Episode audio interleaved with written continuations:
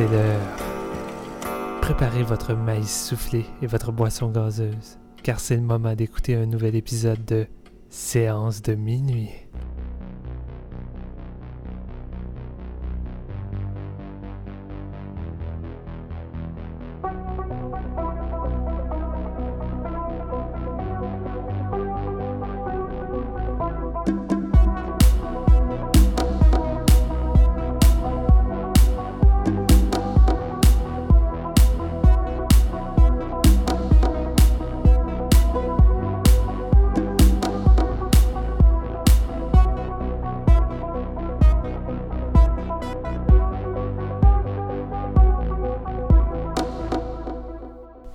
Tout le monde, bienvenue au sixième épisode régulier de Séance de minuit. Je m'appelle Marc-Antoine Labonté et cette semaine, c'est notre épisode spécial de Pâques. Euh, C'était mon tour de choisir les films cette semaine et euh, j'ai amené mes deux collègues dans toute une ride. Euh, à commencer par un gars qui était vraiment pas convaincu par mon affaire quand j'y ai proposé ces films-là, c'est-à-dire Steven François. Salut Steven. Salut Marc-Antoine. Euh, désolé euh, car euh, j'ai péché. Ouh. péché de ne pas avoir vu ces trois films de Martin Scorsese. C'est vrai? Ouais, c'est malheureusement vrai. Pourtant, je, je me proclame un grand fan du réalisateur, mais ça donne que j'avais pas vu ces trois-là. Quoique Silence, il vient de sortir, fait que je me sens un petit peu moins mal, mais les deux autres, euh, ouais. Euh, aussi avec nous ce soir, un, un collègue qu'on commence à se demander si ça lui arrive des fois de pas aimer un film, c'est-à-dire Jean-François Ouellet. Salut, Salut. Jeff. Yeah, ça va? Oui, puis euh, concernant ton, ton, ton- ta relation avec euh, les films qu'on critique, ben peut-être que ce soir ça va commencer puis que enfin tu vas détester quelque chose. Ben, je me suis bâti une couronne de houblon, là. Fait que je suis chill pour euh, passer au travail de l'épisode. Donc, gros mandat ce soir. Euh, on laisse tomber euh, nos chroniques habituelles, puis on parle de la trilogie religieuse de Martin Scorsese. Euh, Scorsese est quand même connu pour avoir flirté avec la, prêtrise quand il était jeune. Il aurait pu devenir prêtre et ne pas réaliser tous les classiques pour lesquels on le connaît, tels que Taxi Driver, Departed et autres Goodfellas. Mais euh, finalement, ben, il, est- devenu un des meilleurs réalisateurs de notre époque et euh, il y a quand même dans, dans beaucoup de ses films qui ont un rapport euh, quelconque au catholicisme. Entre autres, il y, a, le fameux God's Point of View qu'on voit régulièrement dans son cinéma. Puis c'est un réalisateur qui est beaucoup connu pour des, des trilogies informelles. Euh, entre autres, la trilogie euh, qu'on appelle communément Rise and Fall, euh, qui a été complétée par Wolf of Wall Street en 2013, qui comprend aussi Casino et Goodfellas, qui étaient trois films assez similaires sur la forme et le fond. Donc, des espèces de d'épiques de 2h30 où on suit un personnage principal qui va intégrer le monde du crime, puis qui exprime ses pensées en, voice-over, puis on suit sa montée, mais on suit aussi sa, sa- son abrupte descente dans les trois cas. Euh, il y a la trilogie de New York, qui est composée de Mean Streets, Taxi Driver et Raging Bull. Puis il y a la trilogie religieuse, qui est la moins connue des trois, euh, celle qui nous intéresse ce soir, et qui elle aussi a été nouvellement complétée, euh, Steven l'a dit, par le film Silence, qui vient juste de sortir, et euh, qui est un peu la raison principale euh, pour laquelle on fait cet épisode ce soir. Mais les deux autres films, c'est le, très polémique Last Temptation of Christ et le plus méconnu Kundun, qui est sorti à la fin des années 90 sur l'enfance et l'adolescence du 14e Dalai Lama.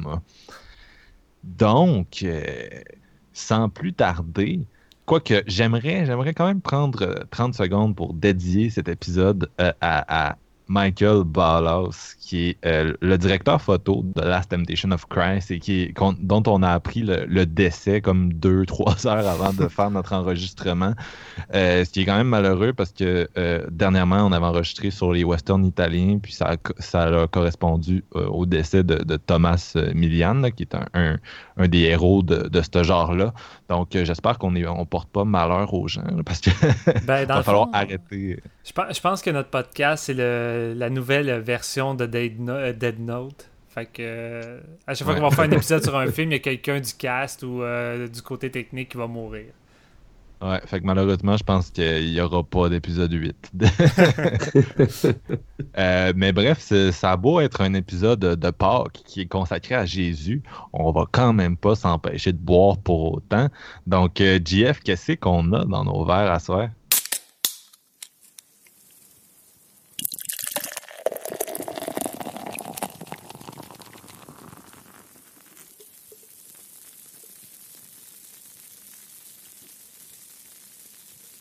Yeah, pour, avant de, parler de la bière qu'on boit cette semaine, juste une petite mention spéciale pour ceux qui aiment la, chronique de bière et qui sont des amateurs aussi de brassins spéciaux comme moi. juste noter la, sortie cette semaine, dans le fond, c'est euh, la, bière du 9e anniversaire euh, de Pit Caribou, brasserie euh, gaspésienne, dans le fond. Pit Caribou qui ont brasserie de quoi de vraiment spécial, puis on, ils ont release ça en, quantité assez limitée. C'est sorti dans, plein de points de vente euh, récemment, au début de la semaine. Ça s'appelle la Neu 20. Euh, c'est un assemblage de différentes bières. Dans le fond, j'ai la bouteille ici. Il y a de la bière vieillie 7 mois en barrique de whisky. Il y a de la sour vieillie 10 mois en barrique de pinot noir avec houblon suranné. Et euh, la troisième bière, c'est une Berliner Weiss vieillie 3 mois avec des pêches. Donc, euh, c'est en format 750 euh, ml euh, à 16,99 la bouteille. Ça va être de quoi d'incroyable, sûrement, comme Pete Caribou nous a habitués à chacun de leurs brassins spéciaux. Je, ne pense pas la, couvrir sur, un prochain podcast, considérant le, format de la bière, puis que j'en ai seulement une. Donc, pour la, pour la boire en, même temps de, podcaster, c'est peut-être plus ou moins un bon choix. Je, vais décider, je, vais décider avec quel chum qui est worthy de boire ça avec. Mais on va poursuivre avec la bière de cette semaine. C'est une bière de Riverbend, une brasserie qui vient d'Alma, hein, du coin de Marc-Antoine, dans le fond, euh, même de mon coin aussi. On vient du lac Saint-Jean. Euh, pas moi, euh, en fait. tu viens pas de là. Je pensais que tu venais d'Alma. Non, c'est ma, ma copine qui vient d'Alma, mais oui, j'y vais souvent. Puis euh, c'est probablement pour ça que, que tu t'es mépris, là, mais j'ai, je, passe souvent du temps là. Puis euh, oui, j'ai, bu pas mal toutes les bières de, cette brasserie-là, Riverbend, que j'ai découvert euh, dans les derniers mois. Je sais pas combien de temps, ça fait, ça fait combien de temps qu'ils sont en activité, mais. Ça fait quelques années, mais maximum, là, ça fait vraiment pas longtemps. Puis euh, ça, c'est euh, dans le fond, c'est une nouvelle microbrasserie justement du lac Saint-Jean. Le lac Saint-Jean qui s'est quand même comme euh, imposé là, dans le milieu brassicole aussi avec la voie maltée qui gagne des prix et des prix à, chaque année. Riverbend, c'est assez récent, mais ils font des, produits de très bonne qualité. Cette semaine, j'ai choisi la, leur Porter Choco Bleuet. Dans le fond, euh, écoute, brassé avec des bleuets du lac Saint-Jean, qu'est-ce que tu veux de mieux? En, plus, le Porter, c'est une aile de style anglaise euh, noire, mais qui tire vraiment plus vers le brun. Là, on pense vraiment qu'elle est noire, mais avec, avec la lumière, c'est brun rubis, si on veut. Puis euh, en général, c'est souvent des arômes chocolatés qui, vont se, sortir de tout ça un petit peu grillé. Ça va parfois vers le caramel, le, pain la céréale. Fait que de quoi de relativement lourd, mais pas fort en alcool. Puis dans ce cas-ci, la Choco Bleuet, dans le fond, on a vraiment cette couleur-là de rubis foncé, là, vraiment incroyable. C'est, super beau. Au nez, euh, le, bleuet, le bleuet séché avec euh, le chocolat noir, c'est, euh, on dirait vraiment du, des bleuets au chocolat que tu achètes au lac Saint-Jean. C'est, incroyable. Puis on retrouve, ça en bouche aussi. C'est vraiment le, typique cacao très noir avec le, le bleuet une belle rondeur avec une faible effervescence qui vient couper cette rondeur-là. C'est assez sympathique. Avec euh, une bière qui, a une fine mousse qui est persistante, mais vraiment, vraiment très fine, qui vient comme couronner cette bière-là.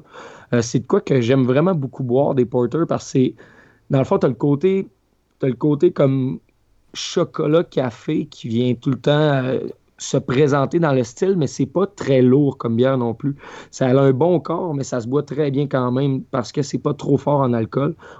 Souvent, on peut avoir des, porteurs baltiques là, qui, sont vraiment plus torréfiés à 9, 10, 11% Ça, c'est plus des bières de garde qu'on fait vieillir. souvent, ils ont passé en barrique de whisky, mais c'est pas le cas dans ce cas-ci. On retrouve vraiment plus le, chocolat avec le fruit puis euh, le bleuet. Donc, c'est une belle hymne euh, aux fruits euh, préférés du lac Saint-Jean. Donc, euh, moi, je vous souhaite santé à tous, puis je vous recommande cette bière-là. Ben, merci. Puis, donc, on va tout de suite passer, je pense, à euh, notre premier film, Last Temptation of Christ. But the more devils that we have inside of us, the more of a chance we have to repent. Lucifer is inside me. He says to me, You're not the son of King David. You're not a man, you're the son of man. And more, the son of God. And more than that, God.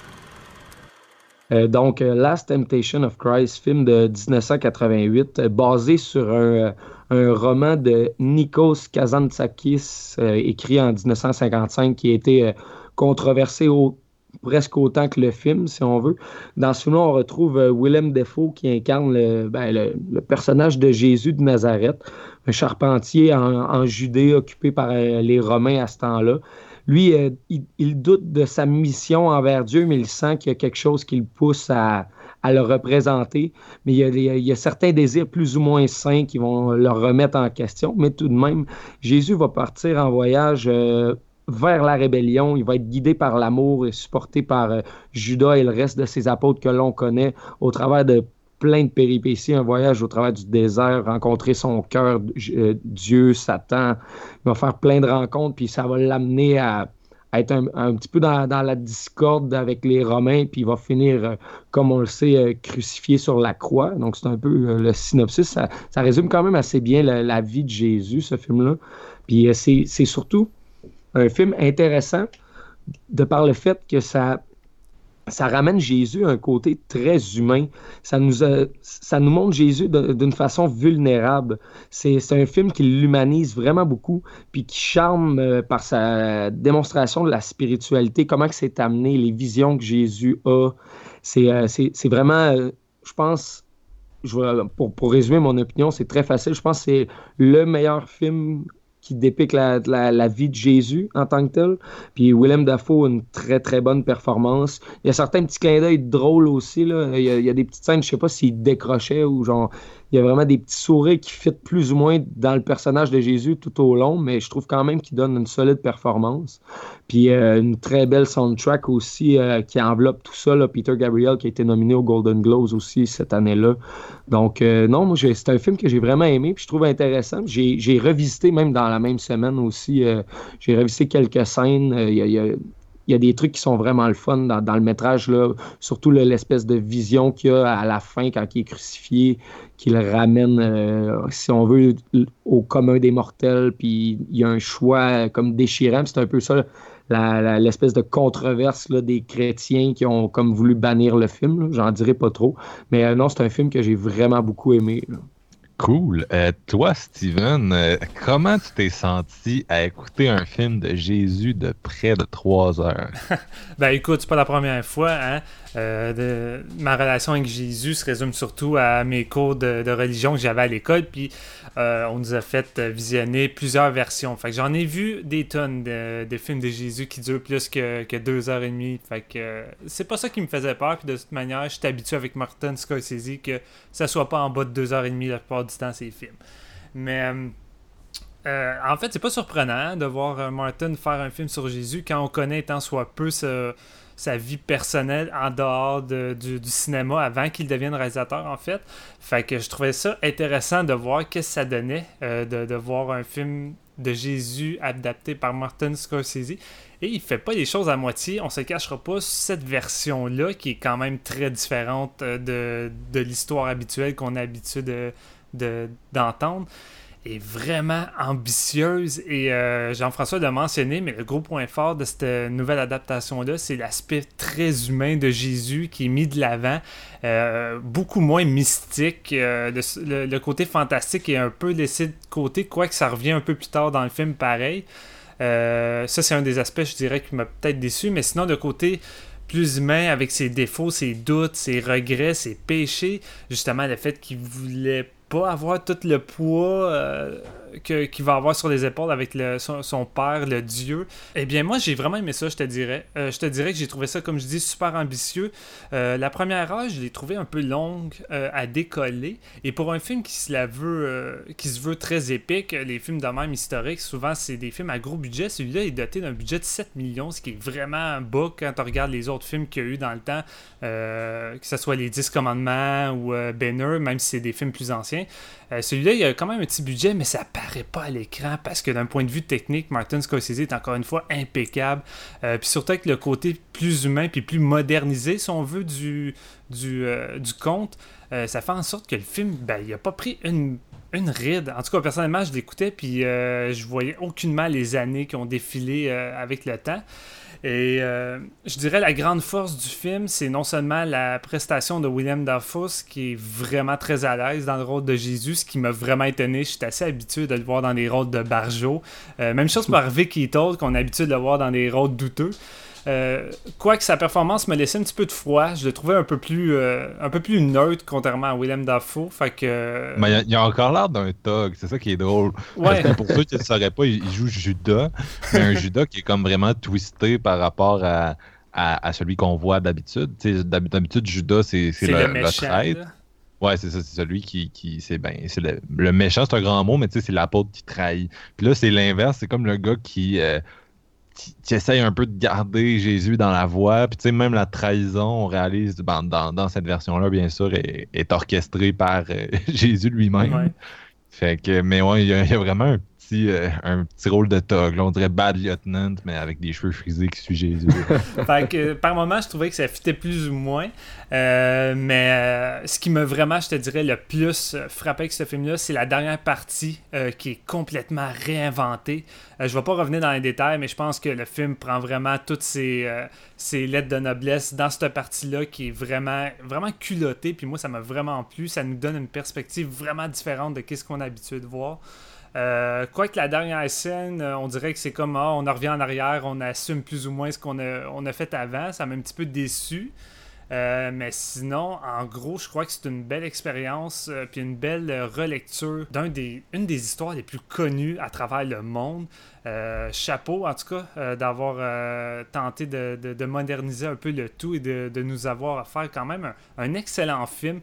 je pense pas que ce soit le film le plus abouti de, de Scorsese dans sa trilogie de de, sur la religion, mais je crois que c'est un solide effort qui contient quand même des, petits moments euh, des petits moments d'anthologie. Je pense notamment à la scène du désert euh, lorsque Jésus va, voir plusieurs apparitions ou euh, la, finale quand il se fait crucifier. Je crois que ces deux scènes-là en tant que telles, d'un point de vue visuel et technique, c'est du bonbon.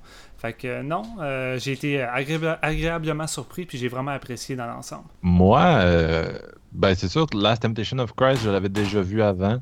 Euh, c'est un des films les plus connus, je pense, de la période années 80 de, de Scorsese, là, qui était quand même sur un down dans, cette décennie-là.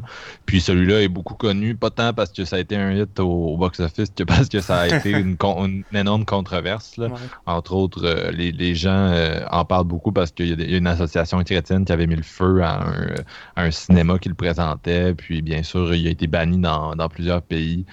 Euh, c'est fou, pareil, il y a une association chrétienne qui, en tant que telle, doivent euh, propager la bonne nouvelle, mais en brûlant un cinéma. En tout cas, je ne vais pas rentrer dans les détails de ça. C'est du fanatisme. Mais c'est ouais. ouais. mais ça, écoute, c'est pas la première, c'est pas la dernière fois que les, religieux sont hypocrites là-dessus. Puis, puis c'est drôle parce que c'est un peu, le, en tout cas, on, va en reparler avec Silent, là, mais il y a de quoi d'intéressant dans ce film-là sur euh, l'hypocrisie associée à la religion. Mais bref, euh, dans Last Temptation, c'est ça, il y, a un motif qu'on retrouve beaucoup dans, dans euh, les films religieux de Scorsese, euh, dans les trois dont on parle ce soir. C'est le, protagoniste qui est comme. Il y a la tentation un peu de, dévier de sa route ou de, de faire les choses différemment. Puis c'est sûr que là, le protagoniste, ben, c'est Jésus. Puis sa tentation, ben, c'est une femme. ça a frustré les, les cathos. puis moi, ce que, ce que ce que je trouve paradoxal de ces films-là, Last Temptation of Christ puis Silence, les gens ne les ont pas vus. Ça a été vraiment pas populaire au cinéma dans les deux cas. Puis on dirait que c'est le genre de film que d'un côté, tu te dis, les gens qui sont athées hardcore voudront pas voir ça parce que c'est un film de Jésus et tout. Puis de l'autre côté, c'est ça, tu as les cercles religieux qui vont être euh, vraiment euh, offensés par ça, donc vont pas plus être euh, présents. Puis même Kundun, qui est sur le Dalai Lama, je veux dire, ça a été, ça a créé vraiment un, gros froid avec la Chine. Martin Scorsese peut plus s'y rendre. il, y a, il y a le don de fâcher les gens, bref. J'attendais justement la controverse avec Silence Il y a sûrement de quoi qui va aboutir avec ça, là, vu que pour pas échapper à, la règle avec ces deux autres films. Ben non, pas vraiment. en fait, ça a été présenté au Vatican. Euh, la première a été en présence du pape, puis il a, aimé ça. ça, devrait, ça devrait pas être si pire. Mais euh, non, c'est ça. Moi, je trouve ça juste drôle parce que en tant que cinéphile curieux, euh, je veux dire, Scorsese a trois films de, religion, c'est sûr que je veux les voir. Euh, je trouve ça vraiment intéressant qu'il nous partage euh, sa vision des choses. Puis non, c'est pas une vision qui se plie comme au dogme, mais c'est intéressant. Puis moi, je, je je pas, je me considère pas comme une personne religieuse, mais d'un autre côté, j'ai l'impression qu'au Québec, euh, il y a beaucoup de Québécois qui ont une espèce de, fanatisme athée. Je sais pas si vous êtes vous, êtes d'accord avec moi, mais tu sais, les, gens sont athées au point où c'est comme une religion pour eux, le, rejet de la religion, tu sais. C'est fanatique, un peu comme les Japonais dans, dans Silence. Puis, euh, je, on dirait que, je sais pas, je suis, moi, ce film-là, puis les, les films en, général spirituels de Scorsese, euh, il faut, faut se dissocier de son catholicisme rigoureux ou de son athéisme rigoureux pour les écouter, mais c'est bon, j'ai aimé ça. Puis euh, c'est ça, tu l'as dit tantôt, Steven. Moi aussi, j'ai quand j'allais à mes petits cours de catéchisme, euh, genre en première année euh, du primaire, je me suis retrouvé à écouter des, films de, Jésus, dont Jésus de Nazareth, le film de 1980, qui est, je pense, celui le plus populaire. Moi, je pense qu'on a tous vu celui-là. D'ailleurs, je pense la première exposition au gore de beaucoup de gens, c'est Jésus à la croix. c'est très drôle parce que c'est comme le gore acceptable pour les enfants. Ben, peut-être euh, pas pour la passion du Christ de, de, Mel Gibson, par contre. Là. non, non, c'est sûr. Mais, euh, euh, moi, je me souviens que les, les kids étaient bien choqués quand on avait regardé Jésus de Nazareth. Là. Puis, c'est ça, Last Temptation, ça reprend quand même beaucoup des lieux communs des films de Jésus. Euh, tu as des passages euh, quand même euh, très similaires à, ce qu'on voit ailleurs, justement dans Jésus de Nazareth. Toutes les, les, les, il se rend au temple, il ressuscite Lazare des morts, etc., etc. il y a beaucoup des segments qui vont être repris mot pour mot, j'allais dire, là, ou image pour image. Mais moi, c'est ça, c'est vraiment, c'est sûr, les éléments un peu plus blasphématoires, ou au moins euh, qui essayent de, twister euh, l'histoire de la Bible. Euh, c'est ça qui donne sa pertinence à ce film-là. Puis je, trouve que, je, sais pas, on dirait que ça, je, vais, je vais essayer de nous lancer dans la discussion à plusieurs, là, mais je veux juste dire une dernière chose. On dirait que ça me surprend toujours de voir les films de Scorsese qui, qui essaient d'initier quand même des, des réflexions un peu philosophiques euh, sur euh, la, des, des questions de religion, puis de juste voir que ça tombe un peu dans le vide, puis qu'on n'en parle plus, puis on dirait que personne ne veut toucher à ça, puis ça, ça me fuck. Je trouve ça nono, parce qu'en tant que tel, Scorsese, avec la plupart de ses films, il impose rien. Il propose une vision, des idées, puis des questionnements, mais il donne aucune réponse claire à tout ça. Je veux dire, peu importe que le film twist l'histoire de Jésus, euh, même après avoir fini le film, tu peux garder la même, euh, vision que tu avant même de voir celui de Martin Scorsese. Je veux dire, c'est pas quelque chose qui, t'oblige à, accepter puis d'être d'accord avec lui. C'est juste une proposition qu'il offre, intéressante, qui se démarque. C'est juste intéressant de voir quelqu'un qui apporte justement un brin de nouveauté dans, une histoire qu'on connaît tous euh, comme il faut. Puis qui, déjà, à la base, on s'entend, c'est c'est pas vraiment fondé. Là. Je veux dire, ça reste une histoire qu'on ne saura jamais réellement euh, si ça reste vrai ou, euh, juste un des plus gros fakes de l'histoire. Encore là, c'est très discutable. Mais je veux dire, Martin Scorsese, il laisse tout le temps ça un côté ambigu, euh, ambigu à tout ça. Puis moi, ça ça me dérange pas. Au contraire, je trouve ça plus intéressant. Ça crée des discussions vraiment le fun. non, c'est ça, mais aussi. Excuse, vas-y, Jeff. Ah non, ben, juste dire, mettons, ça, le fait de dénaturer cette, cette histoire-là qui a été comme imprégné dans l'esprit de tellement de gens d'une telle façon, ça peut en venir tabou, mais si on veut, on n'a jamais vraiment remis en question ça. Au lieu de philosopher sur, sur ces histoires-là quand on allait à l'école, comme vous avez parlé, les cours de catéchisme, tout ça, quand on était jeune, à la place de, nous faire réfléchir à tout ça, c'est une histoire qui est imprégnée telle qu'elle, comme dans les livres, si on veut, mais, comme Steven l'a si bien dit, c'est pas, c'est pas coulé dans le béton, cette histoire-là. Donc, pourquoi ça en deviendrait un tabou de dénaturer ça? Parce a des, des, si on veut, des, fanatiques catholiques qui disent ben non, c'est vraiment ça que, que, la Bible dit, donc euh, l'histoire est telle qu'elle, on peut pas la changer. je trouve un peu c'est le point fort euh, de l'histoire de Scorsese puis de, son scénario par rapport à cette histoire-là, parce qu'il l'a il changé, mais comme tu disais, il laisse le, doute planer, pareil comme le doute de Jésus dans, incarné dans, dans le personnage de l'histoire en tant que tel.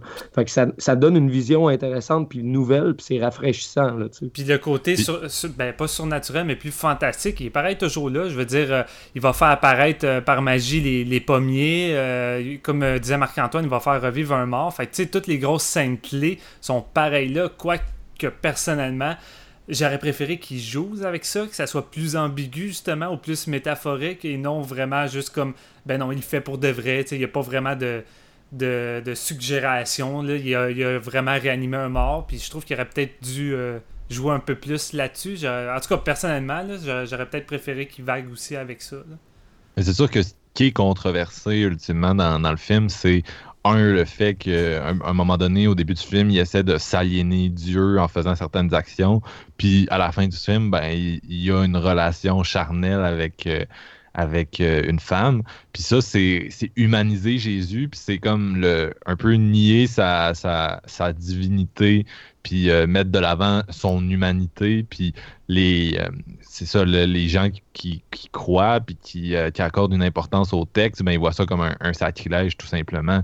Mais moi, j'en dirais que je regarde, tu sais, je regarde Scorsese puis son approche, puis c'est quand même un gars qui est profondément, qui a la foi.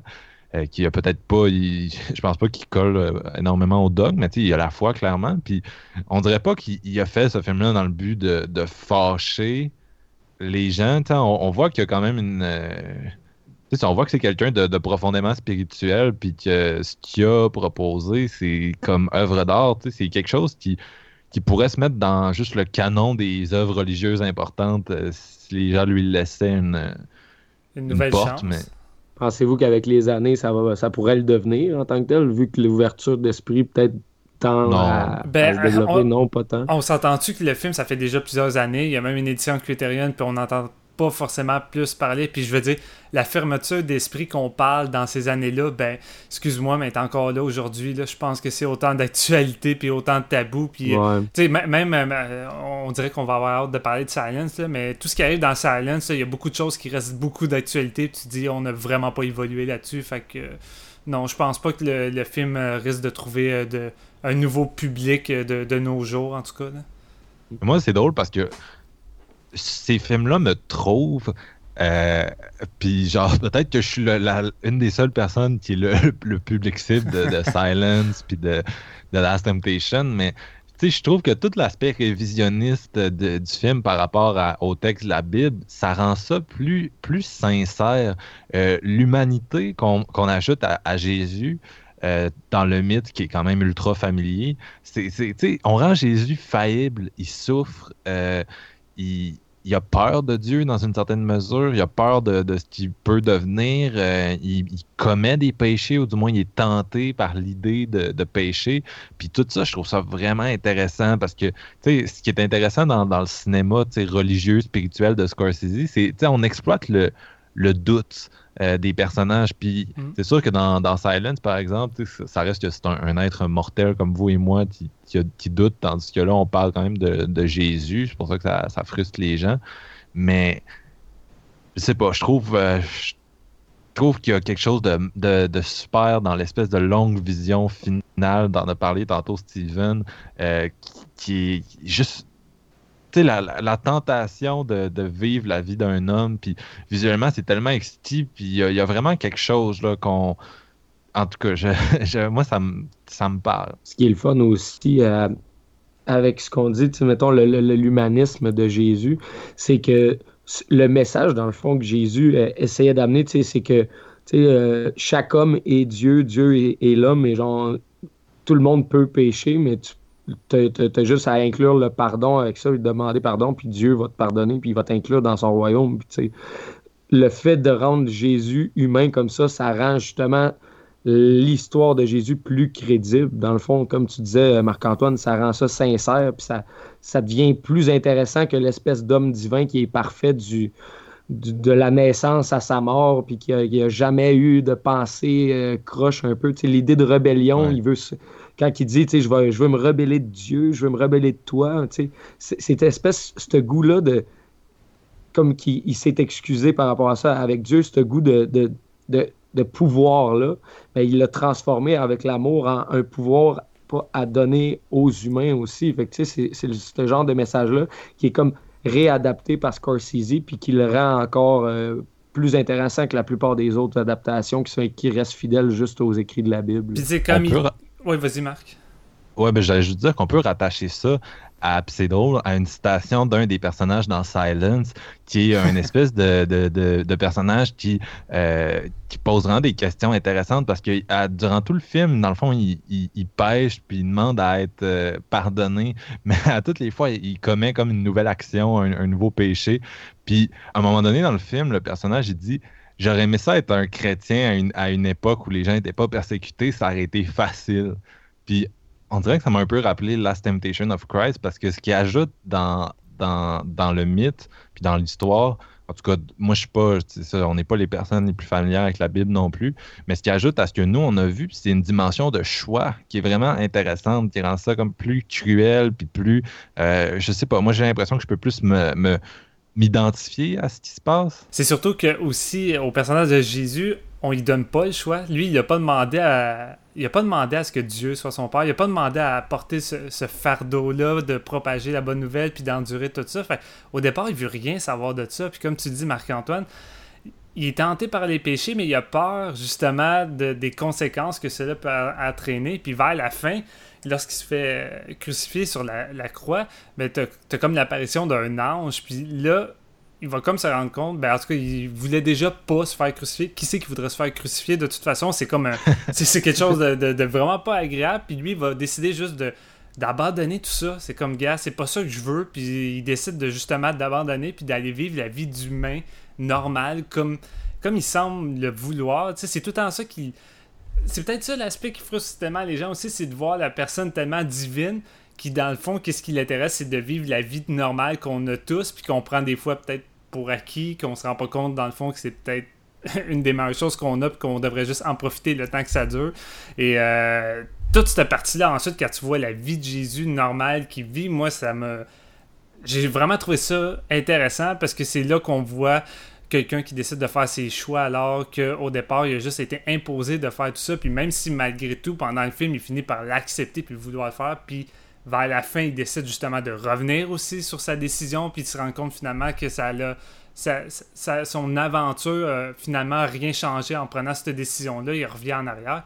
Mais c'est le fait de voir quelqu'un qui n'avait pas le choix, avoir le choix justement de pas de pas faire euh, tout ce que tout ce qui euh, le, tout ce que son père lui a demandé de faire.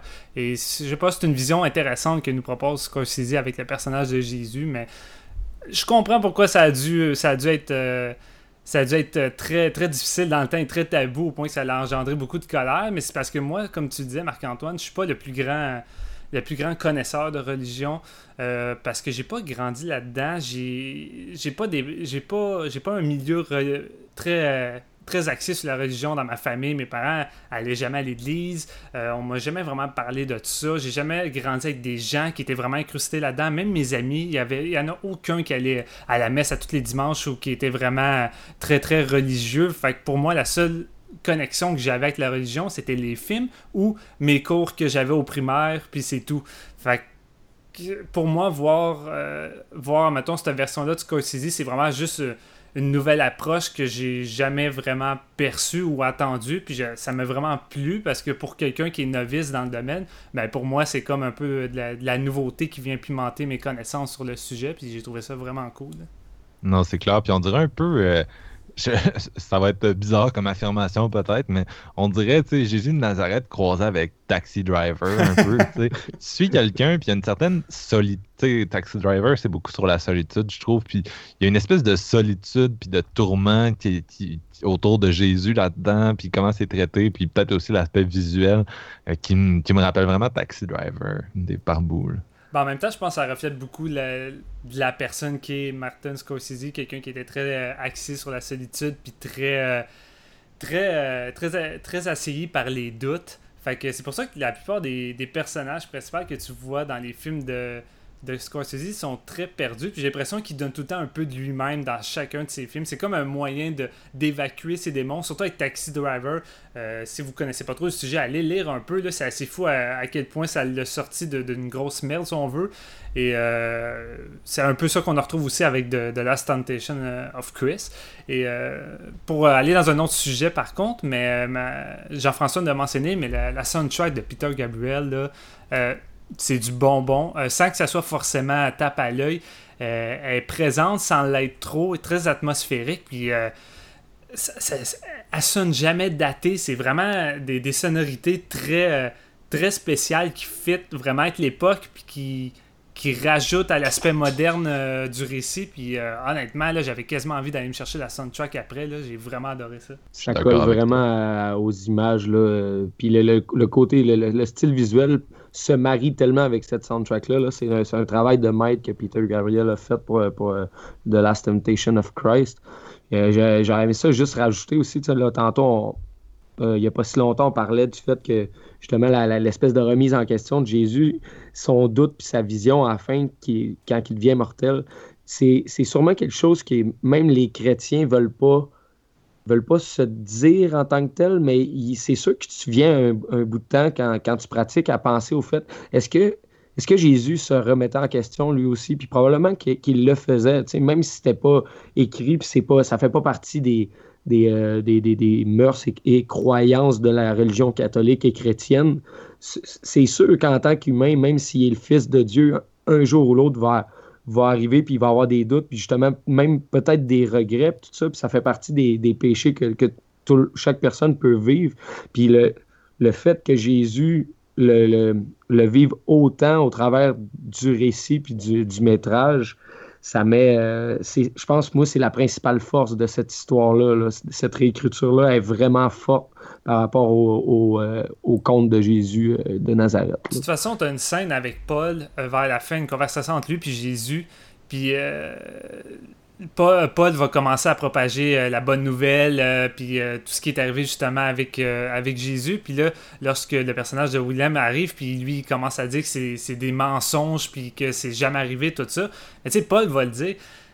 C'est pas grave, que ce soit vrai, que ce soit des mensonges, c'est pas ça l'important. L'important, c'est surtout que les gens ont besoin de croire à quelque chose. Fait que tu sais, si toi, t'es pas d'accord avec ce qui est proposé dans ce film-là, ça change rien parce que tu peux croire en ce que tu veux. Il n'y a rien de fondé, que ce soit de, dans l'aspect plus réaliste ou dans l'aspect plus fantastique. Je veux dire, il n'y a, rien de fondé. Fait que tu vas avec tes convictions à toi, crois ce que tu as envie de croire, qui va faire en sorte que tu vas être bien dans ta peau, puis bien avec ta religion, puis Vas-y avec ça, c'est tout. Il n'y a personne qui va pouvoir changer ça, peu importe les films, peu importe les nouvelles relectures, les nouveaux livres. Je veux dire, euh, tout le monde a droit à sa vision de la religion, puis il n'y a rien qui est fondé qui oblige les gens à, penser une seule chose. Non, je suis d'accord avec toi. Sinon, moi, c'est pas mal ça en gros sur le film.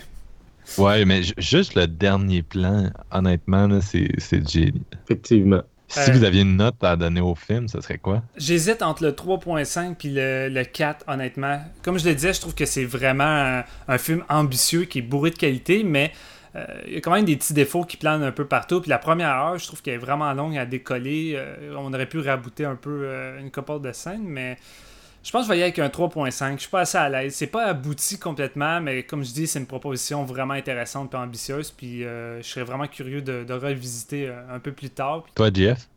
Moi, je vais, je vais y aller avec un 4 sur 5. J'hésitais. J'ai regardé quelques scènes une deuxième fois, comme je disais plus tôt. Puis probablement que le film me tente assez pour aller euh, m'acheter le, le Critérion, dans le fond, la version Blu-ray. Puis probablement que ça va s'enligner vers un 4.5 avec cette édition-là parce que j'ai vraiment j'ai vraiment aimé, tu sais, moi j'ai vraiment grandi dans, une famille catholique. Mes parents non pratiquants, mais quand même mes grands-parents ben, l'étaient, puis tout ça. Puis ces histoires-là, j'ai connais quand même très bien. Puis j'aime vraiment la fraîcheur puis l'humanisme de cette adaptation-là. Puis je trouve que c'est sa force, comme je l'ai dit plusieurs fois encore. Fait que non, euh, c'est un film que je vais revisiter probablement très bientôt encore. Moi, ce serait un 4. Euh, je suis entre vous deux. Euh, puis, je vais vous avouer quelque chose tout de suite. voir Silence ça m'a un peu refait évaluer celui-là un peu à la baisse. parce que je vais parler de Silence plus tard, mais c'est vraiment. Il y, a beaucoup de, thèmes similaires, on s'entend, puis ça m'a vraiment.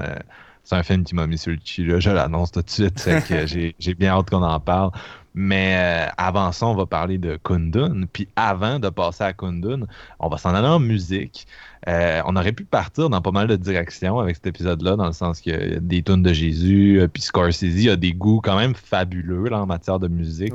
ses soundtracks, c'est toujours vraiment hot, vraiment rock. juste la, la trame sonore de Peter Gabriel, on aurait pu mettre du Peter. Mais euh, Scorsese a une relation vraiment durable avec les, Rolling Stones. Euh, il a employé de leur tune dans tellement de ses films. Puis euh, en plus, il a réalisé le, documentaire Shine a Light, qui les suit en tournée. Donc, on va prendre des tunes des Stones à soir. Puis en hommage au, choix difficile de, de Jésus-Christ sur la croix, euh, j'ai choisi la tune You Can't Always Get What You Want de l'album euh, culte euh, Let It Bleed qui est sorti en 1969. Donc on se retrouve après.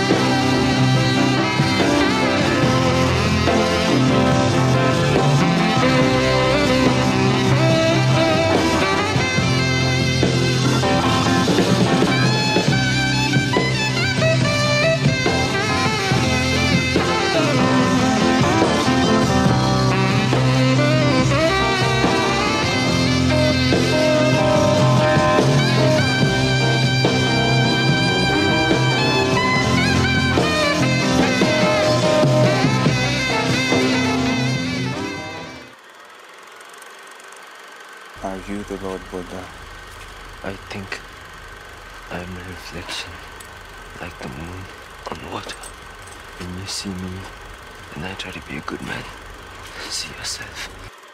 Eh bien, on enchaîne maintenant avec Kundun, un film de 1997 réalisé évidemment par Martin Scorsese et scénarisé par Melissa Mathison, qui écrit entre autres le scénario de E.T., simplement ça. Et euh, le dernier film de Spielberg également, euh, BFG, euh, ma Big. Je dire ma Big Fat Giant, c'est pas ça, me semble, mais. c'est ça, Marc-Antoine?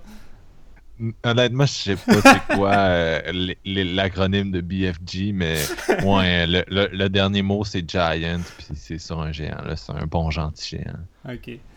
C'est juste mon, mon fat euh, que je doute que ça soit ça, mais je suis curieux, je vais aller vé- vérifier par la suite. Et euh, en gros, ça raconte euh, l'histoire justement de Kundun, euh, qui, qui représente le Dalai Lama, qui est le- la quat- 14e réincarnation. Et on va suivre un enfant de deux ans et demi euh, qui est issu d'une petite euh, famille modeste de paysans euh, tibé- tibétains. Puis il, va, il va être reconnu, comme je disais, la 14e réincarnation du Bouddha, de la compassion, et qui est choisi pour devenir le chef spirituel et politique de son pays. Et euh, en gros, le film Kundun, ben, c'est une biopic, fait que ça va retracer la vie de, de ce leader-là qui, qui prônait euh, la non-violence pour guider son peuple euh, jusqu'à l'évasion du Tibet euh, par l'armée chinoise de Mao. Et on va aussi euh, passer par son exil en 1959, euh, qui a fait en sorte que par la suite, il est juste plus jamais retourné dans son pays. Euh, en tout cas, c'est une histoire euh, assez triste et je crois que quand même euh, une partie des gens la connaissent assez bien. Ça a été euh, souvent mentionné dans les cours d'histoire. Fait que, en gros, c'est ça. Fait que je pense qu'on va y aller avec notre petite opinion chacun. Fait que, pour faire différent, vu que Marc-Antoine aime ça quand on commence après notre résumé, vas-y donc, Marc-Antoine, avec ta critique de Kundun. Wow, wow, c'est que tu me fais là. Mais ok. Euh, c'est sûr que dans les années 90, il y a, il y a eu comme eu une espèce de, de trend de Tibet à, à Hollywood. Vous avez peut-être déjà vu euh, le film de Jean-Jacques Hano, euh, 7 ans au Tibet avec Brad Pitt, qui, qui est présentement sur Netflix. Ouais. Euh, Il y avait aussi eu Little Buddha de, de Bertolucci. Puis, euh, c'est ça, celui-là, le vibe est un peu différent des, des- des deux autres films dont on parle ce soir. Tu l'as dit, ça a peut-être un peu à voir avec le, le scénario de, de, Matheson, qui, qui, euh, qui a une approche un peu différente. Mais en même temps, je retrouve quand même des points communs entre Condon et Last Temptation. Euh, on, Scorsese fait le choix de, de, de suivre le point de vue de l'enfant. Puis vraiment, le point, son point de vue avant même qu'il soit découvert par euh, les, euh, les, euh, le gouvernement, parce qu'essentiellement, euh, comment ça fonctionne, c'est qu'il y, a- il y a des gens qui, undercover, euh, se promènent dans le, dans le Tibet pour essayer de, de trouver la réincarnation. Puis c'est ça, on suit cet enfant-là qui est choisi malgré lui pour diriger une nation dans des temps qui sont difficiles, puis qui fait face un peu à une destinée plus grande que lui, un peu comme Jésus, que finir sur la croix, c'est c'est- plus grand que lui. Ben lui, il faut qu'il surmonte son doute, puis euh, puis euh, qui, qui, qui lead sa nation, puis surtout qui, qui non seulement à leader sa nation, mais à, étant donné qu'il est le chef spirituel, à, le faire en, conservant l'espèce de message de non-violence qui est un peu au cœur de, la philosophie euh, qui est la sienne. Fait que ça devient quand même tough, puis comme tu as dit, c'est un film qui va culminer avec un, exil, effectivement. Euh, puis moi, j'ai beaucoup aimé ça. J'ai trouvé que il y a, il y a, il y a quoi d'intéressant dans la vision du Dalai Lama, de comment c'est fait. Il y, a un, côté quasiment impressionniste dans ce film-là. Euh, c'est un peu décousu, mais il y a vraiment une poésie euh, dans ce qu'on voit, euh, dans la narration. Le, le montage de Thelma Schoonmaker, qui est la, la monteuse attitrée de Scorsese, c'est comme d'habitude exceptionnel, mais vraiment, moi, c'est je vous dirais que c'est une des, une des premières personnes que, dont j'ai remarqué le montage quand j'étais peut-être adolescent, puis Hmm. Tu sais, qui attire ton attention sur c'est quoi du montage, puis comment en faire du bon. Euh, je sais pas trop comment dire, mais euh, c'est vraiment un de ces films-là. Euh, puis c'est ça, il y a plein de collaborateurs talentueux là-dedans. Philip Glass qui fait un score exceptionnel. Roger. Deakins. C'est ça, vraiment, là, à la fin, là, la, la toune, oh, c'est bon. Mais euh, ouais, Roger Deakins qui, qui, lui fait un travail de photo qui, qui est encore là magnifique. Euh, puis c'est ça, c'est un film qui marche avec des visions. euh, il y a des moments où c'est ça, tu es dans des espèces d'hallucinations, comme à un moment donné, quand tu as le, fameux God's Plan euh, en vue d'oiseau de, du Dalai Lama au milieu de, tellement de morts, genre, c'est vraiment marquant.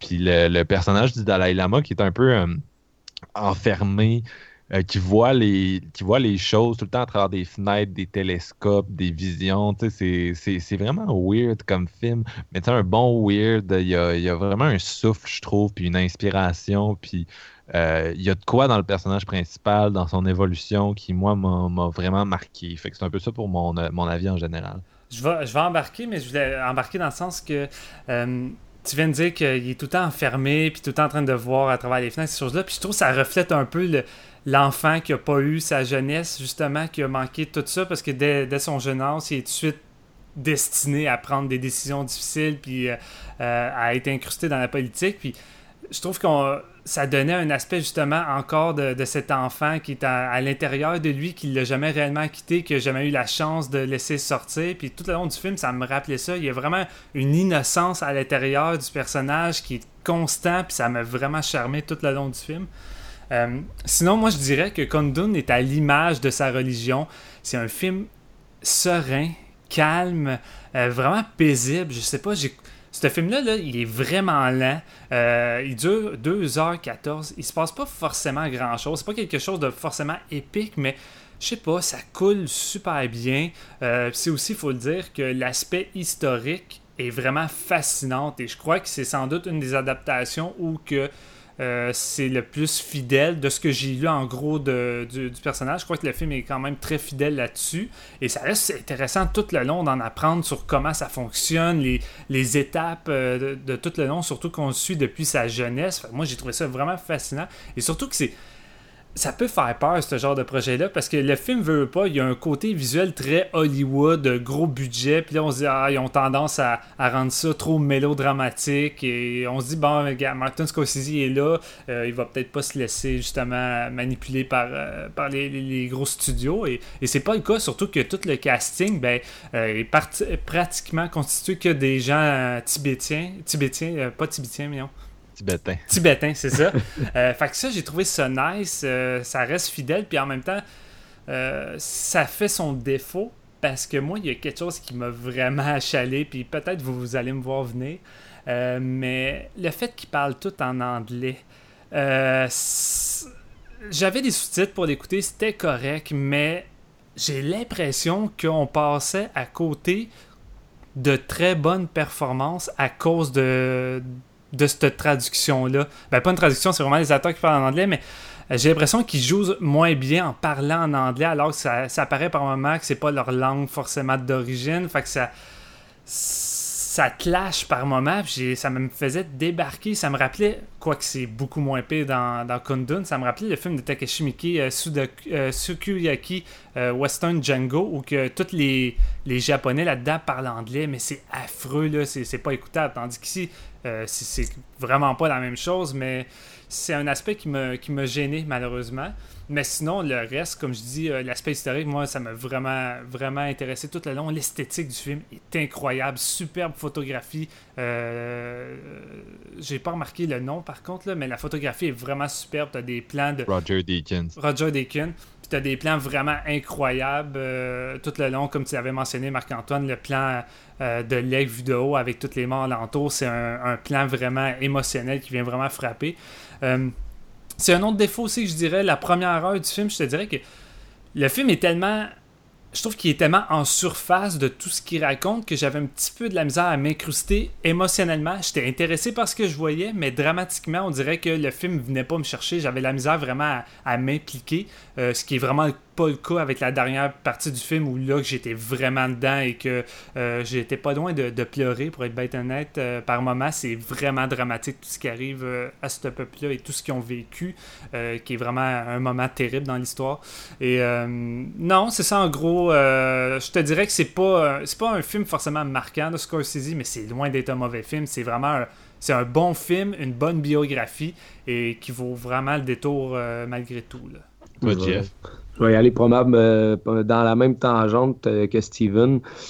Ben, c'est une histoire quand même assez fascinante là, de, du, jeune qui, dans le fond, c'est un homme qui, a vieilli trop vite, qui se fait mettre vraiment des grosses responsabilités sur les épaules pour faire un lien avec Last Temptation of Christ c'est un peu semblable, qui, porte une nation. Puis, dans, dans le cas de Jésus, c'était quasiment le monde, lui, qui voulait porter, mais le, Dalai Lama, dans, le fond, il veut garder l'indépendance, puis la, liberté, le savoir, l'humilité du Tibet face à l'invasion euh, chinoise euh, communiste de, ces années-là.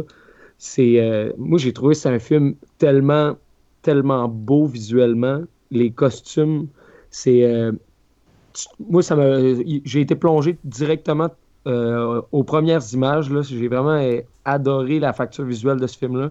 Puis en plus, je suis un gars de soundtrack. Là, on, on aime tous ça dans le cinéma, la, soundtrack quand ça colle à l'image. Puis celle-là, je pense, dans les trois films qu'on va qu'on parle ce soir, c'est euh, la meilleure soundtrack. Ben, il n'y en a pas dans Silence, excuse-moi. Ouais, non, je, ben, je, non, je sais, mais c'est ça, c'est un, peu, un peu ça qui est comme. Euh, qui est intéressant parce que tu as deux films qui sont vraiment qui possèdent des soundtracks incroyables, puis Silence, c'est incroyable parce qu'il n'y en a juste pas, puis ça fait, ça fait aussi fort.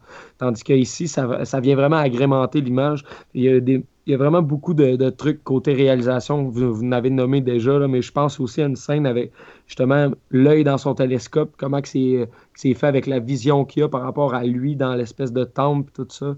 Euh, c'est vraiment joli comme film. Puis c'est aussi, aussi très triste parce que justement, ça, ça, décrit des, problèmes d'un qu'un peuple qui manque un peu de solution, puis ça en vient à l'exil de leur, euh, de leur idole euh, spirituelle, si on veut.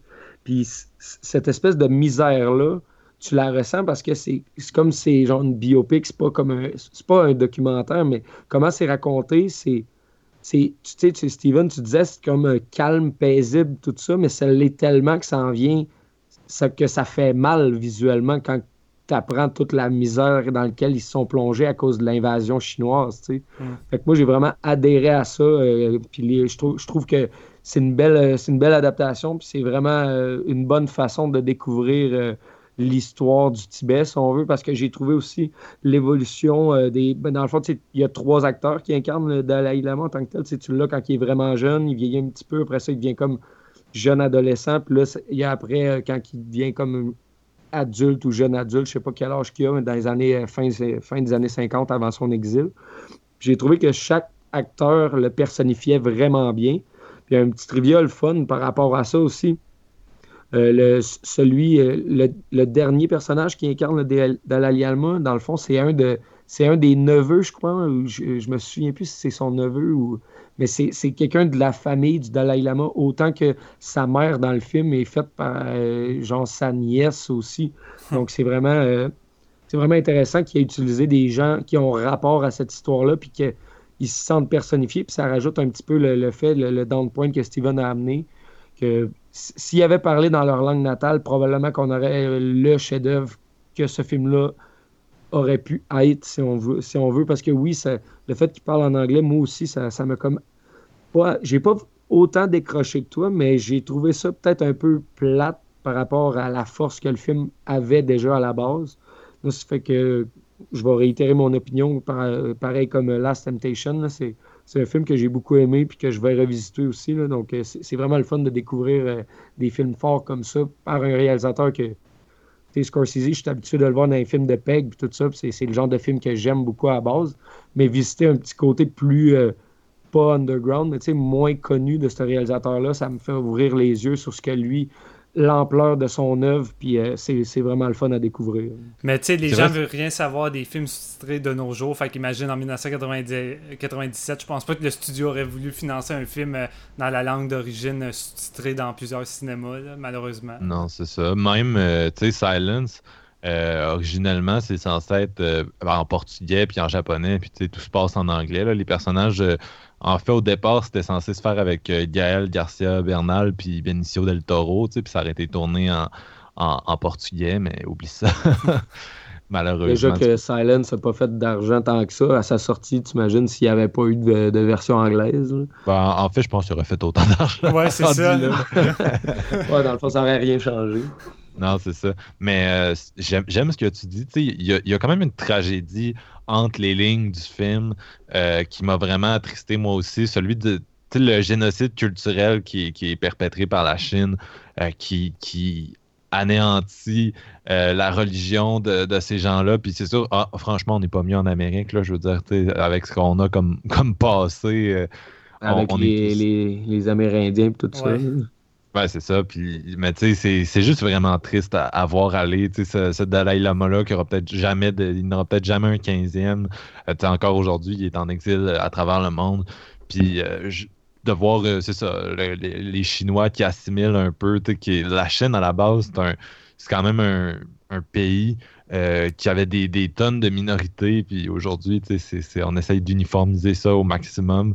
Puis euh, moi, ça m'a, ça fait partie de ce qui m'a vraiment touché dans le film, surtout à la fin. Puis euh, pour ce que tu disais, Steven, euh, c'est sûr que il y a, juste un personnage dans le film, je trouve, qui est vraiment caractérisé, dans le sens que toutes les autres, c'est comme des. C'est là que je disais qu'il y a, un peu. C'est une vision qui est spéciale dans le film, c'est que. Il n'y a pas vraiment de personnage secondaire. C'est, on suit le Dalai Lama, il évolue, puis les autres, c'est un peu une mosaïque dans sa vie. Ouais. Euh, c'est des éléments qui, qui font avancer l'intrigue, mais il n'y a personne là-dedans qui est comme euh, complètement formé.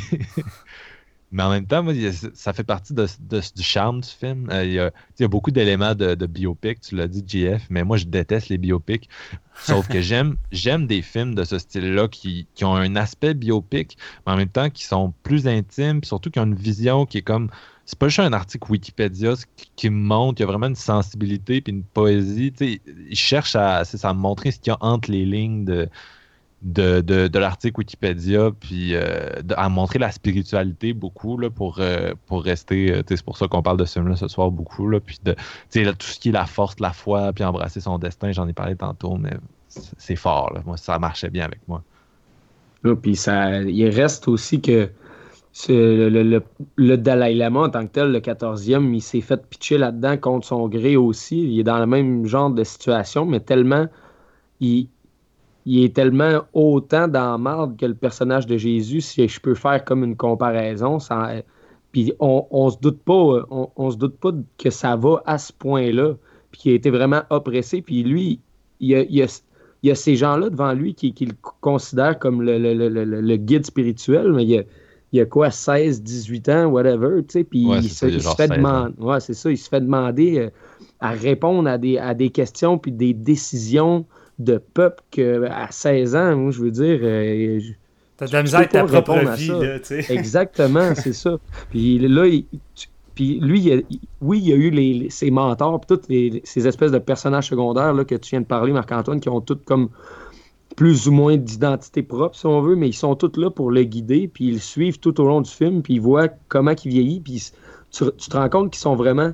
Ils ont compris que c'est lui le 14e Dalai Lama, puis qu'il il- il est là pour remplir son rôle, mais dans une situation qui est tellement précaire puis difficile que il, il pourra pas vraiment trouver réponse dans le dans l'idéologie de sa religion qui est comme qui prône vraiment la paix puis l'écoute puis le- l'espèce d'uniformité tu sais c'est dans le fond tu sais c'est un peu semblable comme euh, dans Silence il en parle mais plus vers la fin quand on découvre le, guide mais je veux pas trop embarquer là- là-dedans mais c'est tu sais Bouddha c'est comme un, une uniformité. Tu, deviens Bouddha, tu es avec Bouddha. C'est comme un peuple, une religion, tout le monde est ensemble. Puis ça, il, il, réussi- il réussira pas à garder ça à cause de, la pression de la Chine. Puis c'est, ça qui rend ça vraiment triste à la fin parce que c'est, tellement pur, en fait, comme idéologie. Puis le film le transmet bien. C'est- Non, puis c'est- Ouais, vas-y, Marc. il y, a, il y a quand même des gros choix à faire dans le sens que, tu sais, à un moment donné, c'est ça, il y, a- il y a une portion du film où ça va voir Mao, euh, qui est une espèce de, de caricature de Mao un peu, mais tu sais, qui, qui- qui est vraiment, euh, au, dé- au début, il, est un peu phony, il fait semblant de, de, d'avoir envie de l'accommoder puis d'accommoder le Tibet euh, dans son évolution, mais à un moment donné, il dévoile juste ses cartes. C'est comme euh, il y a une vision très marxiste de la religion, c'est comme c'est de l'estime marde, puis euh, vous êtes arriéré de, d'être comme vous êtes. Puis c'est sûr que lui, il y a des choix à faire. un, il pourrait juste faire, le jeu de Mao, puis, puis un peu abandonner ses, ses tâches, puis mais il, le fait pas. Puis plus loin que ça, c'est le, gros choix du film, c'est quand il, il, décide de partir en exil parce que euh, c'est un peu abandonner son peuple, mais en même temps, de l'autre côté, euh, je veux dire, la seule chose, la seule autre chose qui pourrait arriver, c'est qu'il devienne un genre de martyr. mais c'est vraiment, c'est vraiment un choix qui est touchant, un peu comme, euh, comme dans, comme dans les deux autres films. C'est ça. Il y a comme c'est ça, t'atteins un, comme un, espèce de moment où euh, ta foi te force à faire des, choses qui sont un peu contre, euh, contre ce qui devrait être, mais t'es es juste mis devant un, choix qui, qui t'as pas le choix parce que tu sais dans les trois cas dans les trois cas ce soir c'est un personnage qui, qui, est vraiment oppressé par une force euh, plus plus intense que lui. Dans, dans deux cas c'est un gouvernement asiatique puis en tout cas, ça, ça m'a. Ouais, ça, ça m'a. Il y a vraiment une, belle dimension euh, spirituelle. Il redoute jamais aussi de, sa foi. Il, est, il va tout le temps jusqu'au bout, puis même jusqu'à aujourd'hui encore. Là, euh, moi, je l'ignorais, mais c'est ma copine qui m'en parlait parce qu'elle est bouddhiste, puis elle est vraiment. évidemment, elle en connaît beaucoup sur le sujet. Et elle m'expliquait que même aujourd'hui encore, tu sais, mettons, il, il, écrit des lettres, puis il pardonne à la Chine qu'est-ce qui est arrivé, puis tu sais à quel point que leur vision de, la paix et de la non-violence est tellement tellement ils croient tellement dur comme fer que malgré toutes les atrocités qui peuvent arriver c'est un peuple qui continue à aller dans cette direction là sans jamais vraiment douter. Et moi ça c'est ça qui me fascine mais c'est ça qui me rend triste en même temps parce que quand il arrive le moment de guerre dans le film c'est du monde qui prend la non-violence qui veulent la paix, qui se font bombarder, qui tentent même pas de répliquer. C'est affreux, mm. c'est littéralement juste tirer sur des, civils qui, qui tentent même pas de répliquer. C'est une tragédie, une tragédie vraiment terrible. Ça me ça m'a vraiment bouleversé, pour être honnête. Tout ça, c'est une question d'humilité aussi, parce qu'on parlait justement qu'il garde sa foi jusqu'à son exil. Le choix qui était déchirant entre ça, ça, ça fait en sorte qu'il qui est, la puissance que le Dalai Lama est supposé représenter. Il décide de partir en exil, mais c'est pas. Il, il, quitte pas son peuple, dans le fond, il veut préserver l'authenticité de sa, de sa religion puis de les, unifier quand même. Mais c'est ça qu'il dit à un moment donné, parce que s'il s'en va puis euh, s'il décide de rester puis qu'il se fait tuer, c'est pas juste le fait que c'est le Dalai Lama qui meurt, c'est le fait toutes les toute la, croyance, toute cette religion-là va juste disparaître tant que Le background s'en va. C'est ça. Tant que lui est en vie, son peuple va continuer d'y croire. Là, ce qui fait peur, justement, c'est le fait qu'il n'y en aura peut-être pas de, de 15e ou probablement pas. Fait que c'est ça qui fait peur, parce que qu'est-ce qui va arriver par la suite avec tout ça? Fait que c'est triste à savoir. Là. Ouais, ça m'a vraiment touché euh, comment que ça se termine. Puis en, en sachant même un peu l'histoire avant de voir le film, ça m'a fait vraiment réaliser l'ampleur de ce conflit-là entre le Tibet et la Chine dans, ces années-là. Moi, ce qui m'a achevé dans le film, euh, c'est ça vers la fin, il y a une espèce de montage alterné, puis euh, il y a une espèce de rituel que les, que les moines euh, tibétains font, puis honnêtement, j'aurais dû vérifier un peu sur... j'aurais dû faire des recherches, bref, avant d'en parler là, mais je ne l'ai pas fait, mais c'était il utilise des genres de, billes, euh, puis il trace un espèce d'immense mosaïque à même le sol avec comme des pinceaux, puis c'est comme vraiment un mhm. travail ridiculement long euh, à, faire. Puis quand il termine, le concept, c'est qu'il le détruise puis qu'il recommence. Puis c'est comme pour montrer un peu le, que les choses sont cycliques. Puis euh, en même temps, de la façon dont c'est présenté dans le film, puis comment c'est intégré au, parce que ça arrive pendant que le, Dalai Lama fait ses choix déchirants.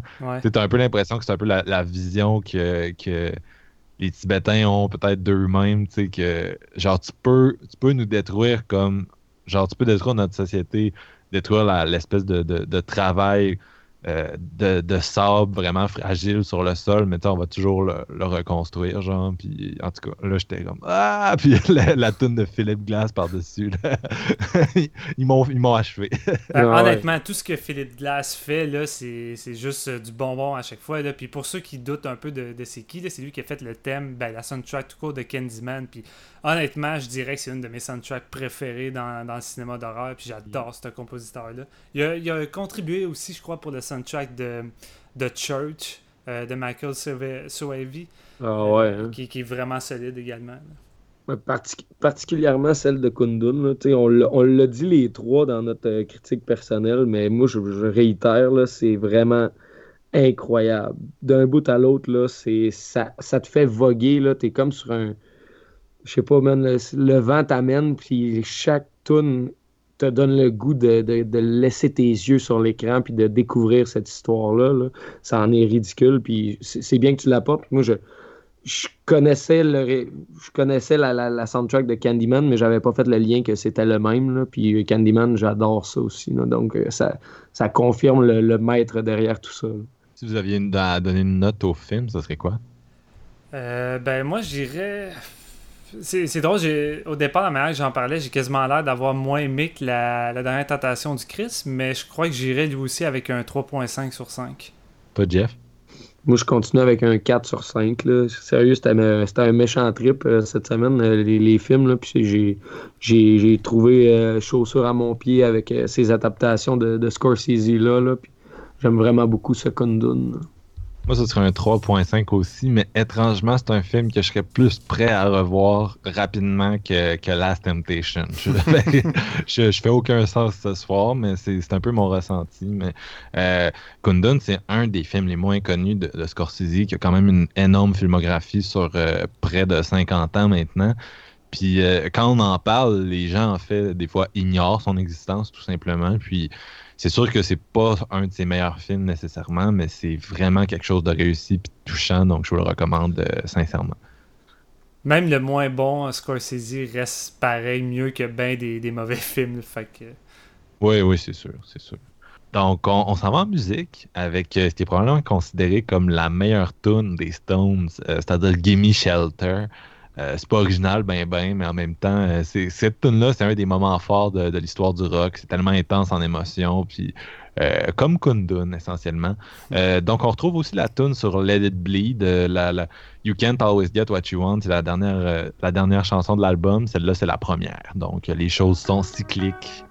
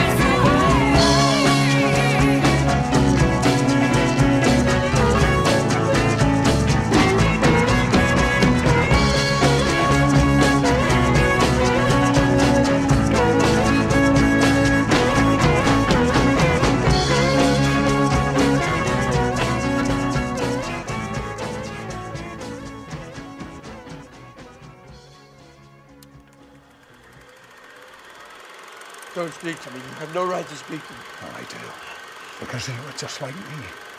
You see Jesus in Gethsemane and believe your trial is the same as his. Those five in the pit are suffering too, just like Jesus, but they don't have your pride. They would never compare themselves to Jesus. Do you have the right to make them suffer? I heard the cries of suffering in the same cell, and I acted. You excuse yourself! You excuse yourself! That is the spirit of darkness! What would you do for them? Pray? Pardonnez-nous, mon Père, parce que nous avons péché. Sur le film Silence, nous allons dire plusieurs spoilers. Nous préférons vous en avertir. Donc, Silence. Euh, Steven pourra vous le confirmer. Silence, c'est peut-être le film que j'attendais le, le plus, je vous dirais, dans la, dans la dernière année. Là, ça doit faire, euh, c'est ça, facilement un an que je te gosse avec ça, euh, que j'ai hâte que ça arrive. Donc, bien sûr, euh, moi, c'était comme. Je voulais vraiment faire un épisode là-dessus. Euh, ça raconte l'histoire de, de- de deux prêtres, euh, Père euh, Rodriguez et Père euh, Garoupé, qui sont incarnés par Adam Driver et Andrew Garfield et qui, sont en Europe puis qui entendent parler du fait que le- le- leur père spirituel, la personne qui les a formés, le père Ferreira, qui était au Japon pour, euh, pour christianiser des gens, euh, a été torturé, puis sur place a renoncé à sa foi, puis euh, finalement s'est juste converti, puis vit dans la société japonaise. Donc eux sont vraiment outrés par ça, puis pensent que c'est pas vrai, et décident de partir au Japon, ce qui à l'époque prend, prend comme deux ans de leur vie. Donc deux ans plus tard, ils sont au Japon, ils sont les derniers prêtres arrivés sur place parce que la, politique euh, japonaise euh, de, justement de conversion des prêtres puis de résistance euh, de, torture des, catholiques a fait son effet. Les, gens sont terrifiés, l'Église a arrêté d'envoyer du monde, puis les, catholiques vivent dans le secret, en cachette, par peur des représailles. Donc, c'est ça, on suit nos personnages qui vont partir à la recherche de Ferreira, qui vont rencontrer des Japonais qui, c'est ça, vivent leur foi en cachette, puis qui vont euh, rapidement être mis sur des gros tests euh, par les Japonais, à savoir euh, l'intensité de leur foi essentiellement. J'en dirai pas plus, mais je pense qu'on va, on va, on va probablement discuter euh, de l'intrigue en détail. Je vais y aller avec mon opinion tout de suite. Ouais, Vas-y, faut que ça sorte, là. Oui.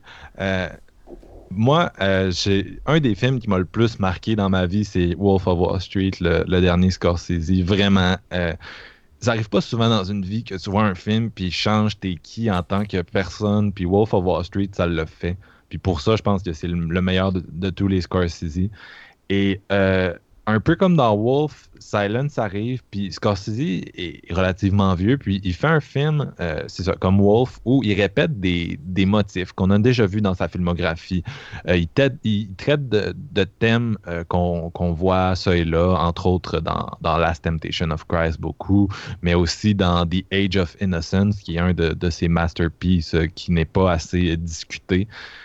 Puis, euh, Silence, c'est drôle parce que c'est un peu l'opposé de Wolf euh, sur la forme. Wolf, c'est vraiment l'espèce de, de décadence. Euh, c'est une espèce d'église, mais une église euh, du capitalisme. Puis, c'est vraiment l'excès. Tandis que Silence, c'est restreint. C'est, tu l'as dit, Steven, c'est silencieux. Il n'y a pas de soundtrack. Puis, il y a une espèce d'opposition entre ces deux films-là qui est peut-être l'opposition qu'on trouve euh, au cœur de, de Scorsese en tant que, que personne, puis dans sa filmographie, euh, entre l'homme de foi puis l'homme un peu comme hyperactif euh, qui, qui verse peut-être dans, je connais pas tellement sa vie personnelle, mais tu sais, Mm. dans l'excès. Euh, puis c'est ça, pour moi, ces deux films-là, Wolf et, et Silence, sont vraiment les, les deux masterpieces définitifs du réalisateur. Puis deux des meilleurs films que j'ai vus dans ma vie. Oh, puis Silence, Ah, je sais, shit. j'ai j'ai vu une fois, là, je, je, je- je sais que j'ai quand même euh, de la... De la- De l'assurance. j'ai besoin d'un peu de recul, mettons. Là, genre, je- mais c'est le genre de film que je vais revoir cette semaine, c'est sûr. Puis, euh, là, ce qui est intéressant dans, dans Silence par rapport à Last Temptation, justement, c'est qu'il n'y a pas toute l'espèce de controverse qui entoure euh, le fait qu'on a comme un peu dévié de, du contenu de, l'Évangile, puis qu'on a fucké la, vie de Jésus. Là, on suit vraiment une personne euh, normale, entre guillemets, un prêtre, euh, une personne qui vit sa foi d'une certaine façon, puis qui est mis au test, comme j'ai dit. Puis Scorsese, qui est un grand amateur de cinéma, dans ce film-là, on voit vraiment sa passion pour le cinéma asiatique. Je sais pas si tu as trouvé, Steven. Il y a beaucoup de, de cues visuels pour euh, le cinéma japonais. Là. Il, est, il, est, un grand fan, puis on voit de l'inspiration partout de, de, de films, euh, c'est ça, d'une certaine époque, années 50, 60. Un film qui sort de, la, la, filmographie de Kurosawa, le genre. Là. Non, c'est ça. Puis le, le, MVP dans ce film-là, c'est Rodrigo Pieto, là, le, le, directeur photo. Aïe, il y a des plans dans ce film-là que, que j'ai rarement vu des choses aussi belles. Puis il y en a des bons directeurs photo qui travaillent à notre époque, là, euh, qui, qui, travaillent super bien avec euh, le, le numérique. Lubesti, c'est vraiment beau ce qu'il fait, mais Pieto, il y a vraiment quelque chose dans, dans, dans sa photographie qui est exceptionnel. Le plan avec de la les grotte, avec les deux ben entrées, oui. là. Ben oui, ben oui. Puis, tu sais, les personnages sont souvent torturés par la, nature, un peu. Tu sais, il a un moment donné, il y a une scène où il y a, il du monde qui sont crucifiés euh, puis la, sur une plage, puis la marée monte tranquillement. Il euh, y en a d'autres qui sont torturés dans des espèces de. Je sais pas comment. Eux, ils appellent ça les, les jigoku, là, qui sont des espèces de sources chaudes, puis ils prennent l'eau brûlante, puis la versent sur leur corps pour les, euh, les mutiler. Puis. Euh, non, c'est ça. Andrew Garfield est un peu devenu le, le champion des films catholiques. En quelques mois, il a, fait, il a fait deux des films les plus high profile d'Hollywood, euh, Cato. Euh, pas de Shaq, mais plutôt Axel Ridge et, et Silence. Et euh, dans les deux films, c'est un peu la même chose. Il est persécuté par l'establishment pour euh, ses croyances. mais le traitement pourrait difficilement être plus différent. Là. Steven, je sais que tu as vu AXA il n'y a, a, pas très longtemps. dans ce film-là, la foi, c'est comme une solution. Là, ça l'aide. il sauve des vies avec ça. Tandis que dans Silence, c'est un, un, défi. Les gens meurent à cause de, de la foi du personnage. C'est un fardeau. Non, c'est ça. littéralement un fardeau. Puis ce que je trouve intéressant, c'est que des trois films, c'est vraiment celui qui pose, je trouve, la, la, question philosophique la plus claire, dans le sens que tu peux vraiment soulever des éléments qui défendent, qui, qui, parce qu'en tout cas, il arrive certaines, euh, certaines choses euh, à la fin. Puis euh, le rapport du personnage avec sa foi change, puis tu peux vraiment soulever des éléments euh, dans les deux sens pour, pour... Dans le fond, ça pose vraiment une question profonde sur c'est quoi la foi, puis ça y répond pas vraiment. Puis pour ça, je trouve que c'est vraiment un film que, que toutes les personnes qui, qui, ont la foi particulièrement devraient voir. Moi, j'ai pas ce, cette chance-là. Euh, je suis pas fermé, comme j'ai dit, je suis pas activement athée parce que pour moi, c'est une religion aussi. Mais je suis pas activement, j'ai pas une croyance euh, quelconque. Mais j'ai vraiment aimé la, la, question que ça posait. Puis là, je, je, je, veux pas non plus euh, déblatérer, mais je pourrais vraiment en parler longtemps. Euh, Steven, je veux savoir si tu as pensé de ce film-là. Écoute, ça fait 20 ans que Martin Scorsese travaille là-dessus, que c'est son rêve, c'est son projet le plus personnel. Je veux dire, s'il y a un film qu'il voulait faire dans sa vie, c'est celui-là. Avec les deux autres films où j'ai donné des 3.5, où j'ai quand même globalement beaucoup aimé, mais avec des petits défauts, ben Silence, c'est la claque en pleine gueule. c'est exactement ça que je m'attendais. Je veux dire, tu prends tous les, thèmes intéressants qu'ils ont rajoutés pour, euh, pour Last Temptation of the Chris avec les, les doutes et tout ça mais tu le rajoutes en 2016 avec le bonhomme qui a genre toute l'expérience qu'il a acquis avec les années, plus le budget, le, le, les techniciens qui sont à, son, à, ses côtés.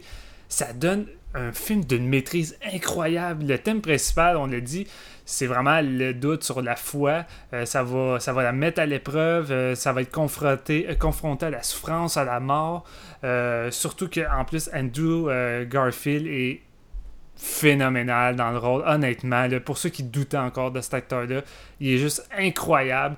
Euh, c'est un film qui est quand même assez lent, mais sur les 2h41, il n'y a aucune longueur. Euh, le temps, ça, se déroule à une vitesse euh, grand V parce que c'est un film où il y a tout le temps de quoi dire, il y a tout le temps des questionnements qui touchent à plusieurs, à plusieurs choses. notamment, moi, je trouve ça vraiment intéressant comment, le, comment les, prêtres jésuites sont montrés là-dedans, parce qu'on dirait que ça ressemble à une genre de, de tentative de colonisation des esprits en imposant une religion qui correspond mal à une culture basée sur d'autres coutumes. Tu sais, au Japon, c'est tellement pas ça.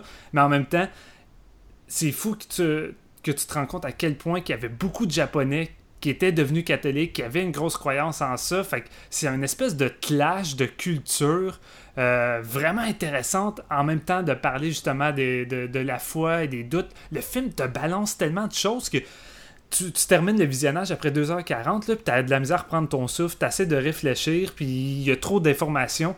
Et comme le dit Marc-Antoine, c'est ambigu, dans le sens que ça nous révèle rien, ça n'a pas forcément une, réponse claire, ça laisse juste place au questionnement, euh, à, à, débattre là-dessus. Euh, comme je l'avais dit justement avec le premier film, Scorsese impose rien, il propose une vision des choses, puis il vous laisse avec des questionnements, mais Silence, c'est ça, mais fois mille. Et euh, j'ai fait la gaffe de voir le film comme cet après-midi, et euh, honnêtement, ça m'aurait pris au moins un bon deux jours euh, pour digérer et euh, repenser attentivement au métrage, puis essayer de remettre en place tout ce que j'ai vu, parce que c'est un film incroyablement riche dans son scénario, puis dans ce, dans ses thématiques et ses questionnements. Vraiment, c'est un film incroyable. Et euh, je vais laisser un peu de place à Jean-François, mais euh, comme, comme Marc-Antoine, pour moi, c'est une putain de claque sur la gueule sur Silence. C'est euh, un bon résumé, ça, quand même. écoute, je suis pas mal du même avec vous, les boys. C'est Pour moi, ça a été, je pense, le film qui a été le plus difficile à regarder depuis très longtemps, quand même.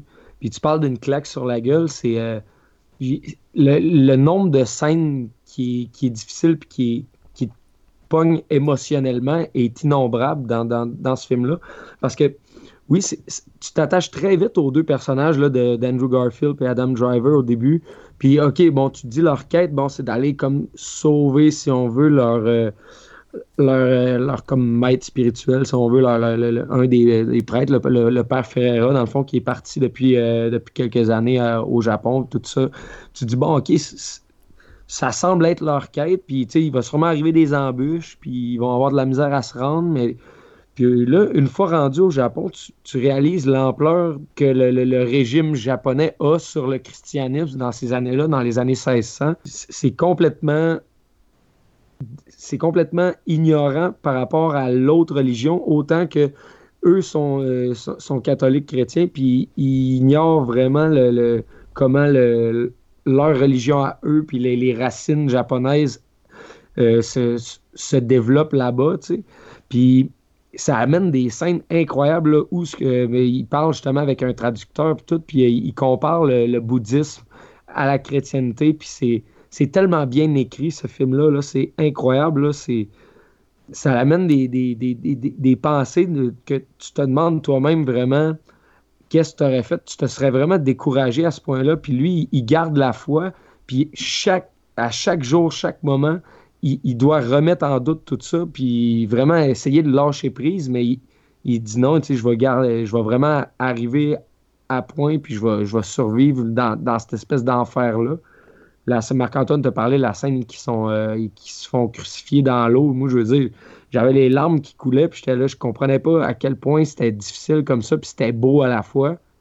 Puis c'est juste un, coup de maître par rapport à la réalisation, par rapport à, la réalisation photo, par rapport à ce scénario-là qui est béton. C'est. Euh, je sais pas trop euh, quoi dire de plus, là, à part entrer dans les détails, mais mettons qu'on jase de ça ensemble. L'espèce de, de, finale où ce que Andrew Garfield il, renonce à, sa foi, mais que tu sais en, même temps qu'il la garde au profond de lui. Pourquoi? Parce qu'on dirait qu'il réussit à accepter son sort. Ça en est tellement triste comme, comme fin. Moi, j'avais de la misère à m'y faire. Là, Puis tu sais, tu, parlais de, des hommes crucifiés avec la marée qui monte. Là. Mais moi, la, fameuse scène euh, quand ils vont euh, entourer de paille euh, des personnes pour les noyer, puis Adam Driver qui, qui, veut essayer d'empêcher ça, puis qui va aller carrément essayer d'aller les sauver, puis t'as Andrew Garfield qui est juste à côté, impuissant à regarder ça, puis qui l'autre, son, son partenaire, sait même pas qui est là.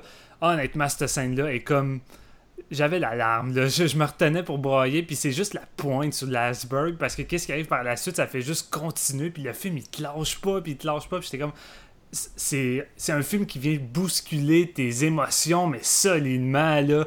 Puis à chaque fois, tu penses que t'en as eu assez, mais il revient avec d'autres choses, puis ça, ça, continue. C'est vraiment, c'est vraiment un film qui te bouscule énormément. Là. Ouais, puis qui pose quand même plein de questions intéressantes. Là, entre autres, euh, il y a l'espèce d'affrontement un peu des, euh, je trouve que les, Japonais là-dedans, tu sont, sont pas présentés. Euh, il y a pas d'espèce, pas des espèces de méchants parodiques. Je sais pas si vous trouvez. oui, ils euh. torturent les gens, puis c'est des tortures vraiment excessives, mais J'ai eu peur pour ça. Euh, je te dirais qu'au début du film, la manière que les Japonais sont présentés, j'étais comme, ok, ouais, les catholiques c'est les bons et les Japonais c'est les, les, méchants. J'avais peur que ça aille dans cette direction-là, un peu comme quand tu écoutes des fois des films coréens, euh, pas des films coréens, des films chinois, puis c'est comme, ah, les Japonais c'est les gros méchants à chaque fois.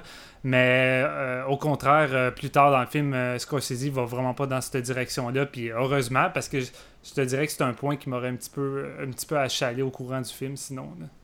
Non, c'est ça, on donne vraiment la parole aux, Japonais, puis euh, leur, point de vue est valable, puis euh, remet en question vraiment le personnage principal. Puis je trouve que on, on leur fait quand même scorer plusieurs points. Ils essayent de, démontrer que c'est ça, le, christianisme est comme pas compatible avec leurs leur valeurs. Puis il y a une espèce de, de fanatisme là-dedans qui est tout aussi intense que celui du personnage principal finalement. Fait que c'est un peu une guerre, mais euh, euh, c'est sûr, il y a vraiment des moments intéressants quand, euh, quand Neeson explique, au, explique à Andrew Garfield que les Japonais ont peut-être jamais vraiment compris l'essence de leur religion parce que la, traduction, c'est juste pas bien faite entre les deux langues parce que les missionnaires à l'époque parlaient pas japonais puis s'en foutaient puis étaient un peu justement il y a quand même une vision là, assez le, blanc qui vient imposer sa culture euh, qui est pas tant positive. Puis euh, il y a une scène aussi qui m'a marqué au début du film où euh, les, deux personnages arrivent puis ils font ils font la connaissance, c'est ça, d'un village complet de, catholiques qui vivent cachés.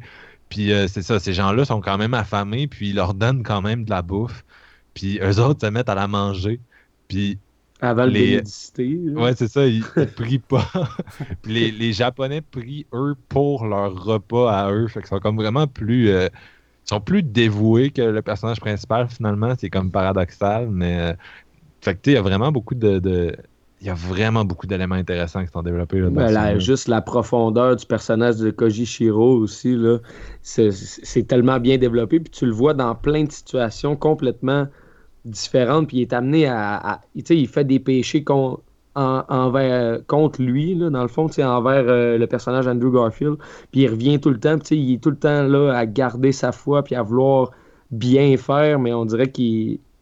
Pas qu'il est pas une bonne personne, c'est juste qu'il est comme malchanceux, si on veut, dans les situations qui, qui l'amènent, parce que lui, il veut vraiment aider, puis il veut euh, se dévouer au, père, euh, euh, justement Garfield, je me souviens plus de son nom, mais ce, personnage-là est très très bien développé, Kojichiro, puis il est super intéressant. Puis justement, comment ça finit à la fin, c'est très dur à, visualiser aussi, là, comment que comment que il a délaissé sa foi, puis lui, il veut se faire pardonner encore, puis lui, il dit non, mais c'est terminé ce temps-là. Là, il faut qu'on passe à autre chose, mais dans le fond, au fond, lui, il n'a jamais passé à autre chose non plus.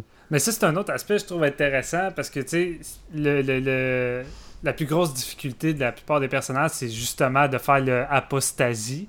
Euh, je sais pas si je le prononce comme il faut, mais c'est de, de, renoncer à ta foi en, en, en, mettant ton pied sur une espèce de petite euh, dalle de, de, Jésus, comme pour dire que tu, tu marches sur lui puis tu renies tout ça. Mais en même temps, tu c'est-tu parce que tu le fais que ça veut vraiment signifier qu'en tant que tel, tu renies ta, religion? Parce que pour les raisons de laquelle tu le fais, c'est pour sauver des gens, c'est pour, euh, c'est pour, un, pour un peuple, je sais pas. En même temps, ça te fait questionner là-dessus. Est-ce que c'est considéré vraiment comme renier, renier justement ta, ta, religion en faisant ça pour sauver un peuple? Ça, moi, personnellement, je crois pas. c'est peut-être là-dessus que euh, Scorsese s'amuse justement à c'est la grosse question ouverte du film. tu, pourrais, tu, pourrais, écrire un, essai pour puis un essai contre, là, dans le sens que euh, ce serait. C'est la conception de chacun de la foi. Puis c'est sûr que lui, on, comprend que sa conception, c'est plus la conception, justement, euh, Last Temptation of Christ, qui est, je veux dire, une, vision de la foi peut-être moins. Euh, enfermé dans, les dogmes, mais ça reste que je pense que tu peux faire un gros cas euh, pour le fait que, le personnage de Garfield a juste échoué complètement. Puis il, meurt, puis euh, il y a encore un, fond de foi, mais est-ce que ça vaut quelque chose? C'est difficile à Vu dire. Il l'a mis de côté, puis il l'a comme renié en tant que tel. C'est ça pose vraiment beaucoup. En fait, tu peux avoir plusieurs opinions par rapport à ce film-là, puis plusieurs il y a plusieurs idéologies, puis c'est ça, c'est la rencontre, la rencontre entre ces deux religions-là, si on veut, puis comme vous disiez, sont aussi bien développés les unes que les autres. Fait que ça, ça amène une balance qui est comme euh, c'est inégalé, puis c'est rare aussi dans un film avec des thématiques aussi fortes d'avoir cette balance-là. Puis je pense que Scorsese a vraiment scoré avec ça parce que ça l'amène. On en parlait avec euh, Last Temptation of Christ, ça l'amène des questionnements, puis il y a un certain côté nébuleux par rapport aux, idées réelles. Puis là, dans ce cas-ci, ben, les deux côtés sont aussi forts euh, l'un que l'autre, comme tu dis, Marc-Antoine. Fait que c'est vraiment, vraiment intéressant. Puis je pense que la valeur de réécoute du film a, est vraiment beaucoup basé sur ces éléments-là. Puis tu sais, quand tu regardes le parcours du personnage Andrew Garfield, euh, les, parallèles avec euh, celui de, Jésus sont plus, plus que, que, proches. Et euh, c'est ça que je trouve vraiment intéressant aussi avec le, titre, parce que tu sais, le film s'appelle Silence, mais c'est par rapport au fait que durant tous les moments d'atrocité que le personnage d'Andrew va vivre et endurer, et tout le poids qu'il va devoir supporter, euh, ben son Dieu, il lui répond jamais. C'est tout le temps, tout le temps sous silence, en guillemets, à se demander justement pourquoi. Ben, il lui répond une fois. Ben, il répond une fois, justement, puis à se demander est-ce qu'il est vraiment là, est-ce qu'il écoute vraiment? Puis, à un moment donné, c'est ça, tu l'entends dire que ben, c'est peut-être parce que lui aussi est en train de souffrir avec l'humanité à côté de lui. C'est pas parce qu'il répond pas qu'il est pas à côté en train de souffrir euh, également, qu'il est impuissant face à l'humanité qui, qui, est en train de commettre des, des péchés vraiment terribles. Fait encore là, c'est tous des questionnements vraiment intéressants qui, planent sur le long du film. C'est pas parce que Dieu nous répond pas ou qui. Euh, ben là, ça va dépendre des croyances encore une fois, mais c'est pas parce qu'il nous répond pas ou qu'il qui, laisse des, événements atroces arriver que ça veut dire qu'il n'existe pas ou qu'il n'est pas présent, justement. Mais encore là, je parle pour ceux qui, qui sont catholiques et qui croient en ça. Comme, comme Marc-Antoine, moi, je suis je suis pas placé, je suis pas fermé d'esprit, mais je j'ai pas de croyance précise. Euh, je, suis vraiment très, très ambigu là-dessus. Mais comme je dis, je, je suis pas fermé à l'idée euh, à l'idée de, d'ouvrir mon esprit sur certaines religions. As-tu remarqué que ça, la, scène euh, qui, est clé, là on est en train de spoiler à mort, il va falloir mettre une balise spoiler, mais c'est justement quand le personnage principal met euh, son pied sur euh, la dalle, il est comme l'aboutissement de. Je pense rendu là, on est comme à 2h15, 2h20 de film, qui est l'aboutissement d'une de, longueur euh, intense, justement, de, de, torture puis de remise en question. Puis le, à ce moment-là, le, le, coq chante trois fois. Ou c'est un coq, en ce cas, parce que dans la Bible, quand, quand Pierre trahit Jésus, l'oiseau chante trois fois. Puis lui, quand il met son pied, l'oiseau chante trois fois. Ah, j'avais même pas remarqué euh, ce détail-là. Ouais, mais c'est le genre d'affaire que c'est vraiment un film que, tu peux. Euh, je pense que la deuxième fois que je vais le voir, je vais être plus attentif à plein d'affaires moi-même. mais c'est surtout quand il met son pied, t'as l'impression que tout le poids qu'il avait tombe parce qu'il se laisse littéralement tomber à terre. Et euh, justement, niveau montage et mise en scène, ce moment-là, qui est pas mal tout en slow motion, là, wow. littéralement, j'ai j'étais subjugué par les images, puis on ressentait le fardeau euh, qu'il avait sur les épaules qui est comme tombé en même temps d'ancrer un autre parce qu'il est en train de renier sa foi. Fait que... Si j'ai trouvé l'évolution psychologique euh, d'Andrew Garfield super bien développée, on le suit vraiment tout le long. Euh, j'ai trouvé par contre que le personnage joué par Adam Driver est quand même laissé pas mal de côté c'est pas forcément une chose qui me dérange parce que je trouve que le film devient réellement euh, intéressant et émergent à partir de quand les deux personnages vont euh, se séparer qu'on va vraiment juste suivre Andrew Garfield. Mais en même temps, je trouve ça un petit peu dommage qu'on laisse de, côté un peu l'autre parce qu'arriver à sa fameuse scène, euh, je trouve qu'elle a peut-être un peu moins d'impact par rapport à lui que la réaction d'Andrew Garfield. C'est surtout le fait de, de, voir son personnage euh, être en état de pouvoir rien faire qui, me fait vraiment capoter. Mais le personnage en lui-même de Adam Driver, euh, je trouvais que ça manquait un peu de développement. Je trouvais justement qu'il était euh, un peu trop délaissé. Je sais pas si vous avez eu un peu ce feeling-là.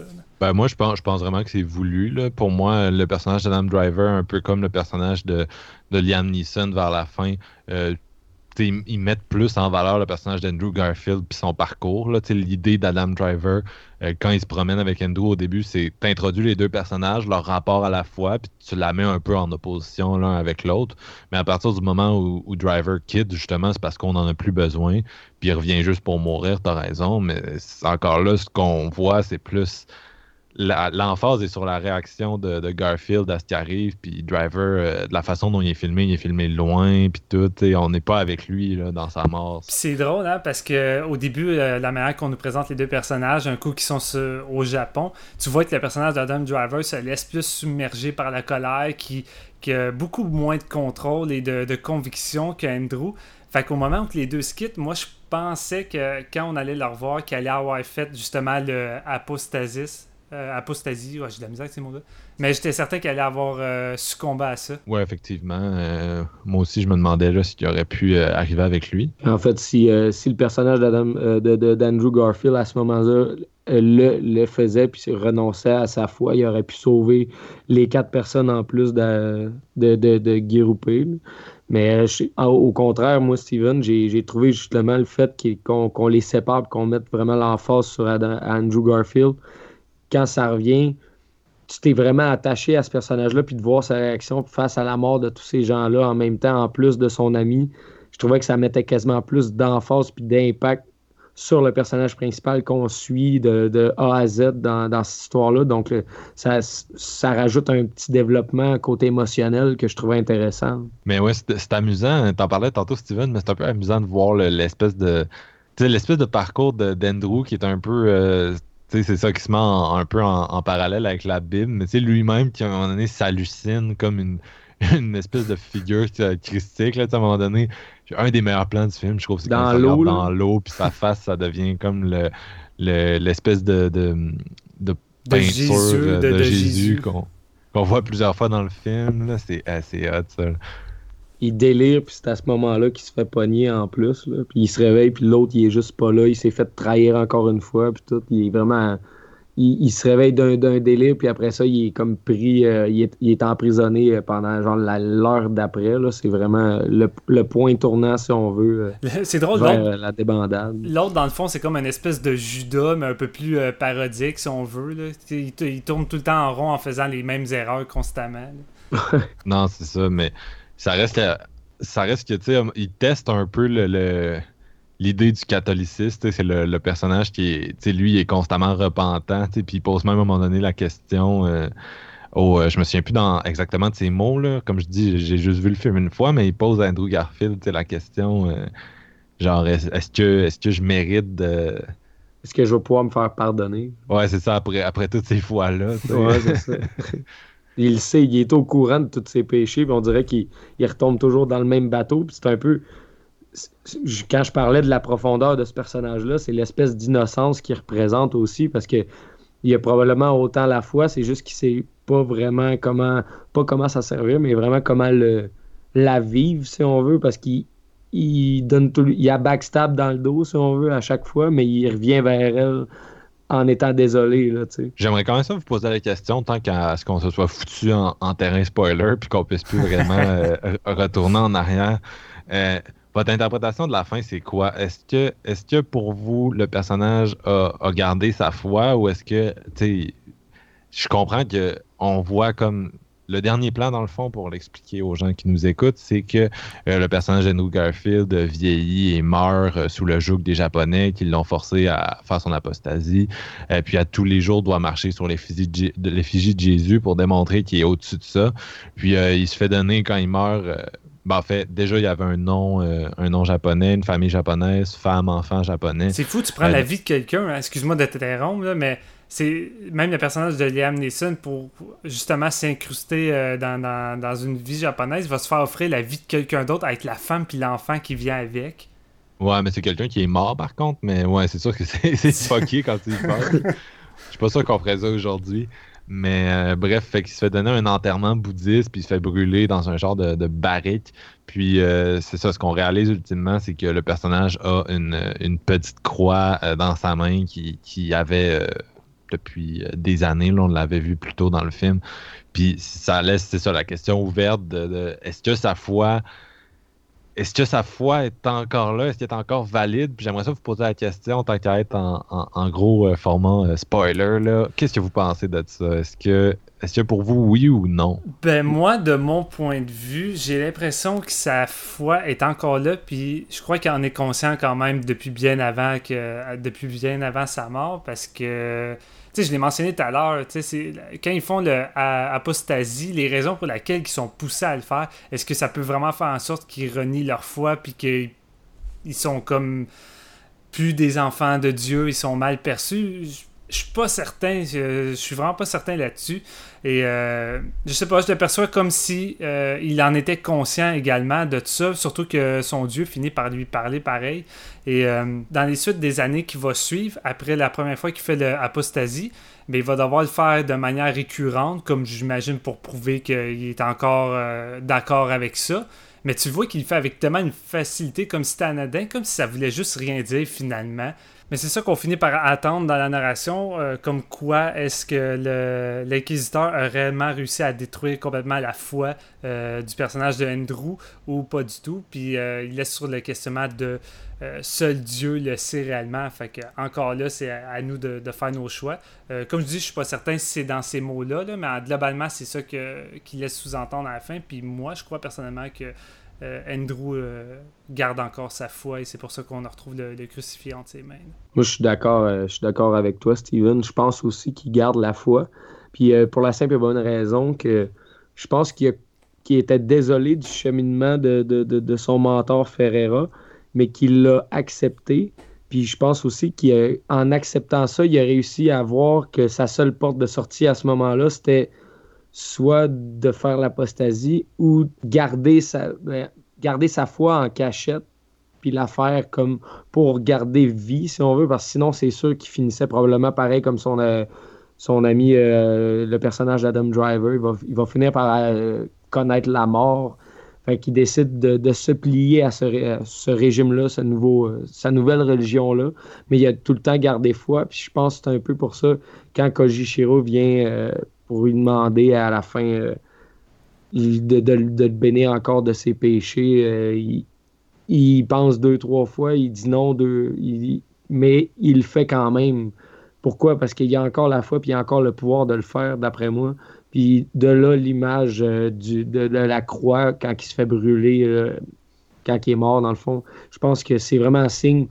Oui, ça l'ouvre la question, mais je pense que ça nous donne assez d'indices pour croire que- que- qu'il y a encore la foi, puis qu'il l'a jamais vraiment euh, renié. là. C'était juste pour vraiment garder, euh, ben, garder plus- sa vie. Là. Mais c'est surtout Mais plus que est-ce qu'il y a la foi, parce que tu sais, c'est ça, ces indices-là sont quand même clairs, mais est-ce que ça a de la valeur, le fait qu'il y ait encore sa foi? Je sais pas si tu comprends. Est-ce qu'il Ouais, irait au paradis à sa mort? Euh, je suis pas sûr. il, il a pilé sur euh, la. Il a pilé sur la- l'effigie du Christ. Il a, il a, tu sais, il a tout renié ultimement. Puis moi, je suis plus du camp qui pense que tu sais, ça n'a aucune valeur le fait qu'il y ait eu une petite croix à la fin. tu sais, Puis Non, qu'il l'a mais- gardé en lui. Les, les Japonais l'ont cassé.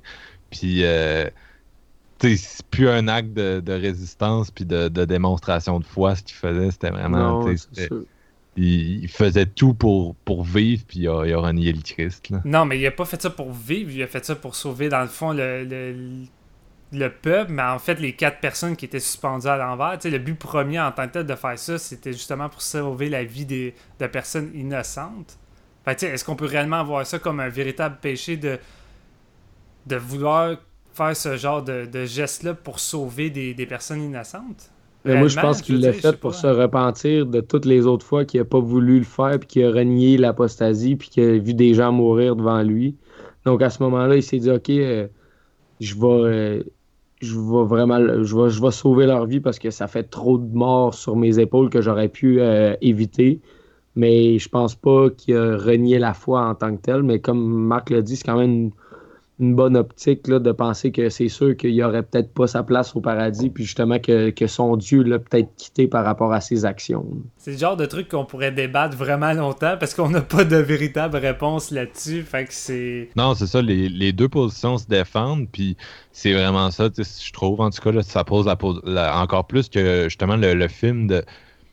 On dirait que le, le film de. L'intérêt du film de, de Jésus est comme. Il n'y a pas de temps dans le film que autour du film, Last Temptation, je veux dire. Ouais. Euh, dans le sens que, tu sais, on, on a fait le débat au début, euh, puis dans Silence, le débat se retrouve dans le film, parce que le, le- le débat de Last Temptation, c'est est-ce que c'est correct de faire cette représentation-là de, de Jésus, parce que en soi, c'est une... en soi, c'est un manquement euh, au, au, texte de la Bible. Puis dans Silence, c'est un peu la même chose, mais c'est fait par le personnage. Il manque à, à il, manque à son devoir. Puis là, on, se pose des questions. Euh, genre, c'est quoi. Euh, en tout cas, moi, c'est vraiment un film que je veux, je réexplorer. Euh, J'aurais peut-être une, opinion plus claire si je pouvais réfléchir, si je pouvais peut-être, c'est ça, lire des analyses qui vont s'écrire par peut-être des, gens plus intelligents que moi dans, le futur. Mais c'est ça, c'est vraiment un film qui me donne envie d'y de, de, réfléchir. Puis là, je veux le revoir avec toutes ces opinions-là en tête pour regarder les petits détails puis voir euh, où ça s'en va. Non, pareil. C'est un film qui a, qui a, beaucoup de contenu, là, tu sais surtout dans, autant dans ses, euh, dans ses thématiques que dans ses opinions, puis ses situations, puis tout ça. C'est vraiment un film qui a de la profondeur, puis qui, est, qui, qui mérite d'être visité. Là. Je pense dans les, dans les trois qu'on a parlé ce soir, c'est celui qui est, euh, est comme le plus, euh, je pense, le plus profond, parce que c'est sûr que l'histoire de Jésus, tu peux pas atteindre plus une profondeur que bah, c'est cette histoire que tout le monde connaît. Autant Kundun, c'est quasiment une biopic où genre pas une histoire qui est déjà connue, tandis que Silence pousse vraiment les frontières un petit peu plus loin. Puis euh, ça, ça, permet aux spectateurs justement d'avoir une opinion propre à, après plusieurs visionnements. Surtout qu'il n'y a pas de juste milieu. Hein? Tu regardes euh, des opinions, puis euh, soit que les gens parlent de chef-d'œuvre ou d'autres qui parlent littéralement de, de, mauvais films emmerdants, puis que la véritable torture, c'est le, le, spectateur qui doit l'endurer pendant 2h40. Là. Mais... ben, ça, recoupe, que... ça recoupe ce qu'on se disait au début, dans le sens que c'est pas ben celui-là, j'ai l'impression est peut-être un peu plus facile d'accès pour les gens religieux, mais c'est un film qui n'a pas vraiment de public parce que les athées, ça les emmerde. Ils n'ont pas nécessairement envie d'avoir euh, cette réflexion de trois heures sur la foi qui est quand même lente. Puis, euh, les, personnes religieuses vont peut-être ben, peut-être qu'ils vont le redécouvrir le film au fil du temps, mais c'est sûr que le nom de Scorsese, qui est quand même le réalisateur d'un film considéré comme blasphématoire, mm. euh, ça n'a pas dû aider le, le, le film avec le, le, crowd chrétien. Fait qu'il n'y a pas vraiment de public pour ce film-là, mais en, encore là, moi, c'est vraiment. Celui-là, c'est le père de la gang, là, dans le sens que, tu sais, si un film religieux à voir dans sa vie pour se poser des questions théologiques sur comme la nature de la foi, je, en tout cas, j'ai pas tout vu, là, mais de ce que j'ai vu, euh, ça, ça c'est dans les grands, là, dans les grands qui ont été faits sur le sujet. Ouais, facilement. D'accord. Votre note, ce serait quoi? Ben, moi, 5. ah ouais, tu donnes un 5? Ah, j'ai pas le choix. J'ai pas le choix, je te dis. J'écrivais mes notes, puis j'étais vraiment renversé après ce film-là. Puis c'est un film qui, qui, qui, fait réfléchir. Puis comme toi, Steven, je l'ai vu genre une partie hier, une partie ce matin. Euh, j'ai pas eu le temps encore de, vraiment le digérer, mais je suis capable de dire que c'est un 5 sur 5 côté cinématographie, puis côté opinion par rapport à, ce que j'ai regardé. J'arrive pas à le process au complet encore, mais c'est un 5 sur 5 là, facile. Euh, ben moi, je vais y aller avec un 4.5 sur 5. Je suis pas capable de donner tout de suite un 5 parce que je l'ai même pas digéré un peu le film. Euh, ça bourdonne encore dans ma tête. J'ai besoin d'un deuxième visionnement, j'ai besoin d'y réfléchir plus. Euh, mais ça m'étonnerait pas qu'après une coupe de fois, euh, ça s'enligne vers un 5 sur 5. Là, mais pour l'instant, je préfère rester avec un 4.5. Moi, je pense que je vais y aller avec GF. Euh, D'habitude, je suis plus dans le style à Steven, dans le sens que 5 sur 5 cash, je trouve ça intense. Mais une fois de temps en temps, tu vois un film que c'est juste, c'est juste too much. Là, tu peux pas t'en empêcher. Puis, euh, Silent, c'est ça. Là, c'est, euh, ça m'arrive peut-être une fois par année là, de m'asseoir devant un film puis de recevoir ça puis d'être juste comme oh my god euh, je me comprends plus puis euh, vraiment Silent c'est un c'est un, tout un film donc je le recommande vraiment aux gens qui sont juste ouverts à, l'expérience que ça propose parce que euh, comme vous l'avez dit, ça a été, ça a été un, flop, puis c'est juste vraiment plate. C'est rare qu'un film d'une telle qualité se plante autant. Il a manqué de distribution. Ben, je pense pas que ce soit tant le, je pense pas que ce soit tant la distribution que le sujet puis même tu sais je voyais les annonces défiler à la télévision puis même j'ai des connaissances qui sont fans de Scorsese puis ils sont moyennement intéressés par le film justement à cause de, de du sujet puis de l'aspect religieux c'est pas tout le monde qui tripe vraiment là-dessus faut dire mais nous autres euh, pour conclure cet épisode là je, je vois qu'on a quand même tu sais ultimement c'est ces trois films spirituels qui sont trois de ces moins vus euh, à date. En tout cas on, on a trippé. ah, je pense que oui, oui. C'était une belle expérience euh, overall. C'est une belle expérience, puis c'était trois très bons choix, puis en même temps, ça, je pense que dans les, euh, dans les thématiques, ils se complètent très bien. De là, pourquoi on dit la trilogie religieuse de Scorsese. Mais moi, j'ai, j'ai vraiment trippé les, les découvrir en ordre chronologique. J'ai trouvé que c'était une belle expérience. Puis pour les amateurs de cinéma, même si vous êtes athée, religieux ou whatever quoi, si vous aimez le cinéma, c'est trois films à regarder. Là. Surtout pour le week-end de Pâques, moi je dirais spécialement. euh, sais, à chaque année, TVA repasse des péplums, puis à part peut-être Benhur, où il y a quand même un, un côté euh, chrétien euh, quand même marqué. Euh, les autres péplums, je comprends pas pourquoi. Sais, Gladiateur, c'est quoi le rapport avec Pâques? Donc, je vous conseille vraiment, là, en famille, si vous avez le goût, louez-vous Silence. C'est En peut-être la- famille, ouais, ça dépend, mais que, ça dépend Ouais, ouais, de l'âge des enfants. Là. Non, non, mais je parle pas. Excuse, excuse-moi, je, parle- je, je réfléchissais pas. euh, Je réfléchissais d'une mauvaise façon. T'as raison de me rappeler à l'ordre. Je veux pas dire de regarder ça avec ses enfants. C'est vraiment une mauvaise idée. Euh, tu Il y, a- il y a des segments de, de torture très graphiques. D'ailleurs, euh, mettons, t'es dans la vingtaine, t'as une blonde, puis tu regardes ça avec la belle famille, là, ça, c'est pas si pire. Mais avec les enfants de 10 ans, là, ça, ça marche pas très, très. Non. Non, mais tu sais, mettons, moi, euh, c'est ça, ma famille, mes sœurs, tu ils sont un peu plus jeunes que moi, mes parents, euh, ben, c'est mes parents, puis même chose chez, quand je vais chez ma copine, elle a des frères qui ont à peu près euh, quelques années de moins qu'elle, fait que c'est sûr que moi, c'est ça, des, screenings en famille, c'est quand même, c'est plein de gens adultes qui se mettent autour d'un film, puis après, on peut tout en parler, puis pas, mais c'est sûr que regardez pas ça avec votre enfant de 8 ans, mais bref, ce que je veux dire par là, c'est que je pense vraiment que c'est le, le screening, le film parfait à écouter pour Park Silence. Euh, un film qui va vous challenger, vous faire vous poser des questions, puis vraiment, tu sais, qui, qui juste qui, un côté spirituel vraiment bienvenu. Je veux dire une dernière chose, euh, Steven, t'as-tu remarqué que le personnage, euh, je me souviens plus de son nom présentement, mais il y, a- il y a trois gars qui se font crucifier, Ouais. puis celui au centre survit vraiment plus longtemps que les autres, puis c'est un personnage qu'on apprend à connaître dans la première heure du film. Je pense que c'est Mokichi. Ouais. C'est- Sais-tu qui le jouait? Je suis pas certain. C'est Euh, euh, c'est Shinya euh, Tsukamoto, le réalisateur de, de, de Tetsuo puis tous ces films-là. Il me disait de quoi, mais j'arrivais pas à me mettre en place, mais t'as tellement raison. Ouais. ok, mais c'est bien hot que Scorsese est allé chercher Shinya Tsukamoto pour, euh, pour jouer ce rôle-là. Mais honnêtement, là, on n'a pas vraiment parlé, mais le casting japonais, là, sont tous écœurants. là. Ouais, c'est malade. Ça s'équivaut tout. là. Il y, a, a personne vraiment de mauvais dans le film. là. C'est pas mal tout ça coche. là. non, c'est ça. Puis Scorsese, en général, tu sais, c'est un grand amateur de cinéma. C'est une des personnes qui travaille très fort pour qu'on on remasterise des vieux trucs, puis pour la conservation du cinéma en général. C'est quelqu'un qui a vraiment une, culture très vaste. euh, euh, entre autres, on parlait de, de Night of the Hunter il n'y a pas longtemps, puis c'est quelqu'un qui a, travaillé à sa réhabilitation, euh, puis qui a plusieurs références au film dans, son Cape Fear. euh, c'est ça, il y, a, y a quand même un gros amour du cinéma japonais, puis de, de plein de choses. Fait que euh, on, on le ressent là-dedans. là. Il, y a, il y a des références euh, esthétiques euh, vraiment cool. Mais bref, ça, ça termine un peu notre, notre spécial de Pâques. J'espère que vous avez eu du fun avec nous, même si on a c'était peut-être une conversation un peu plus euh, en profondeur que d'habitude. Puis, euh, bah, tu sais, en- on a fait ça en toute. euh, en- on, est, on est quand même très humble là-dessus. là. Tu sais, on a donné nos avis, puis nos, nos réflexions, là, sans, sans, Sans sans se penser de. Ouais, c'est ça, sans être de grand théologue ou quoi que ce soit. Donc, on se quitte sur euh, un classique des Stones, Encore? Shine a Light. Ben oui, ben oui. Donc, Shine a Light, euh, parce que euh, c'est le, le nom du documentaire de Scorsese, puis ça fit. On se retrouve la semaine prochaine pour un épisode où il va y avoir moins de Jésus. Merci beaucoup, tout le monde.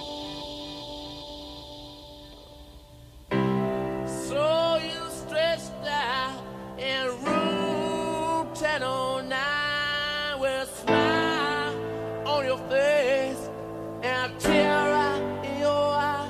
Oh, come see get alive.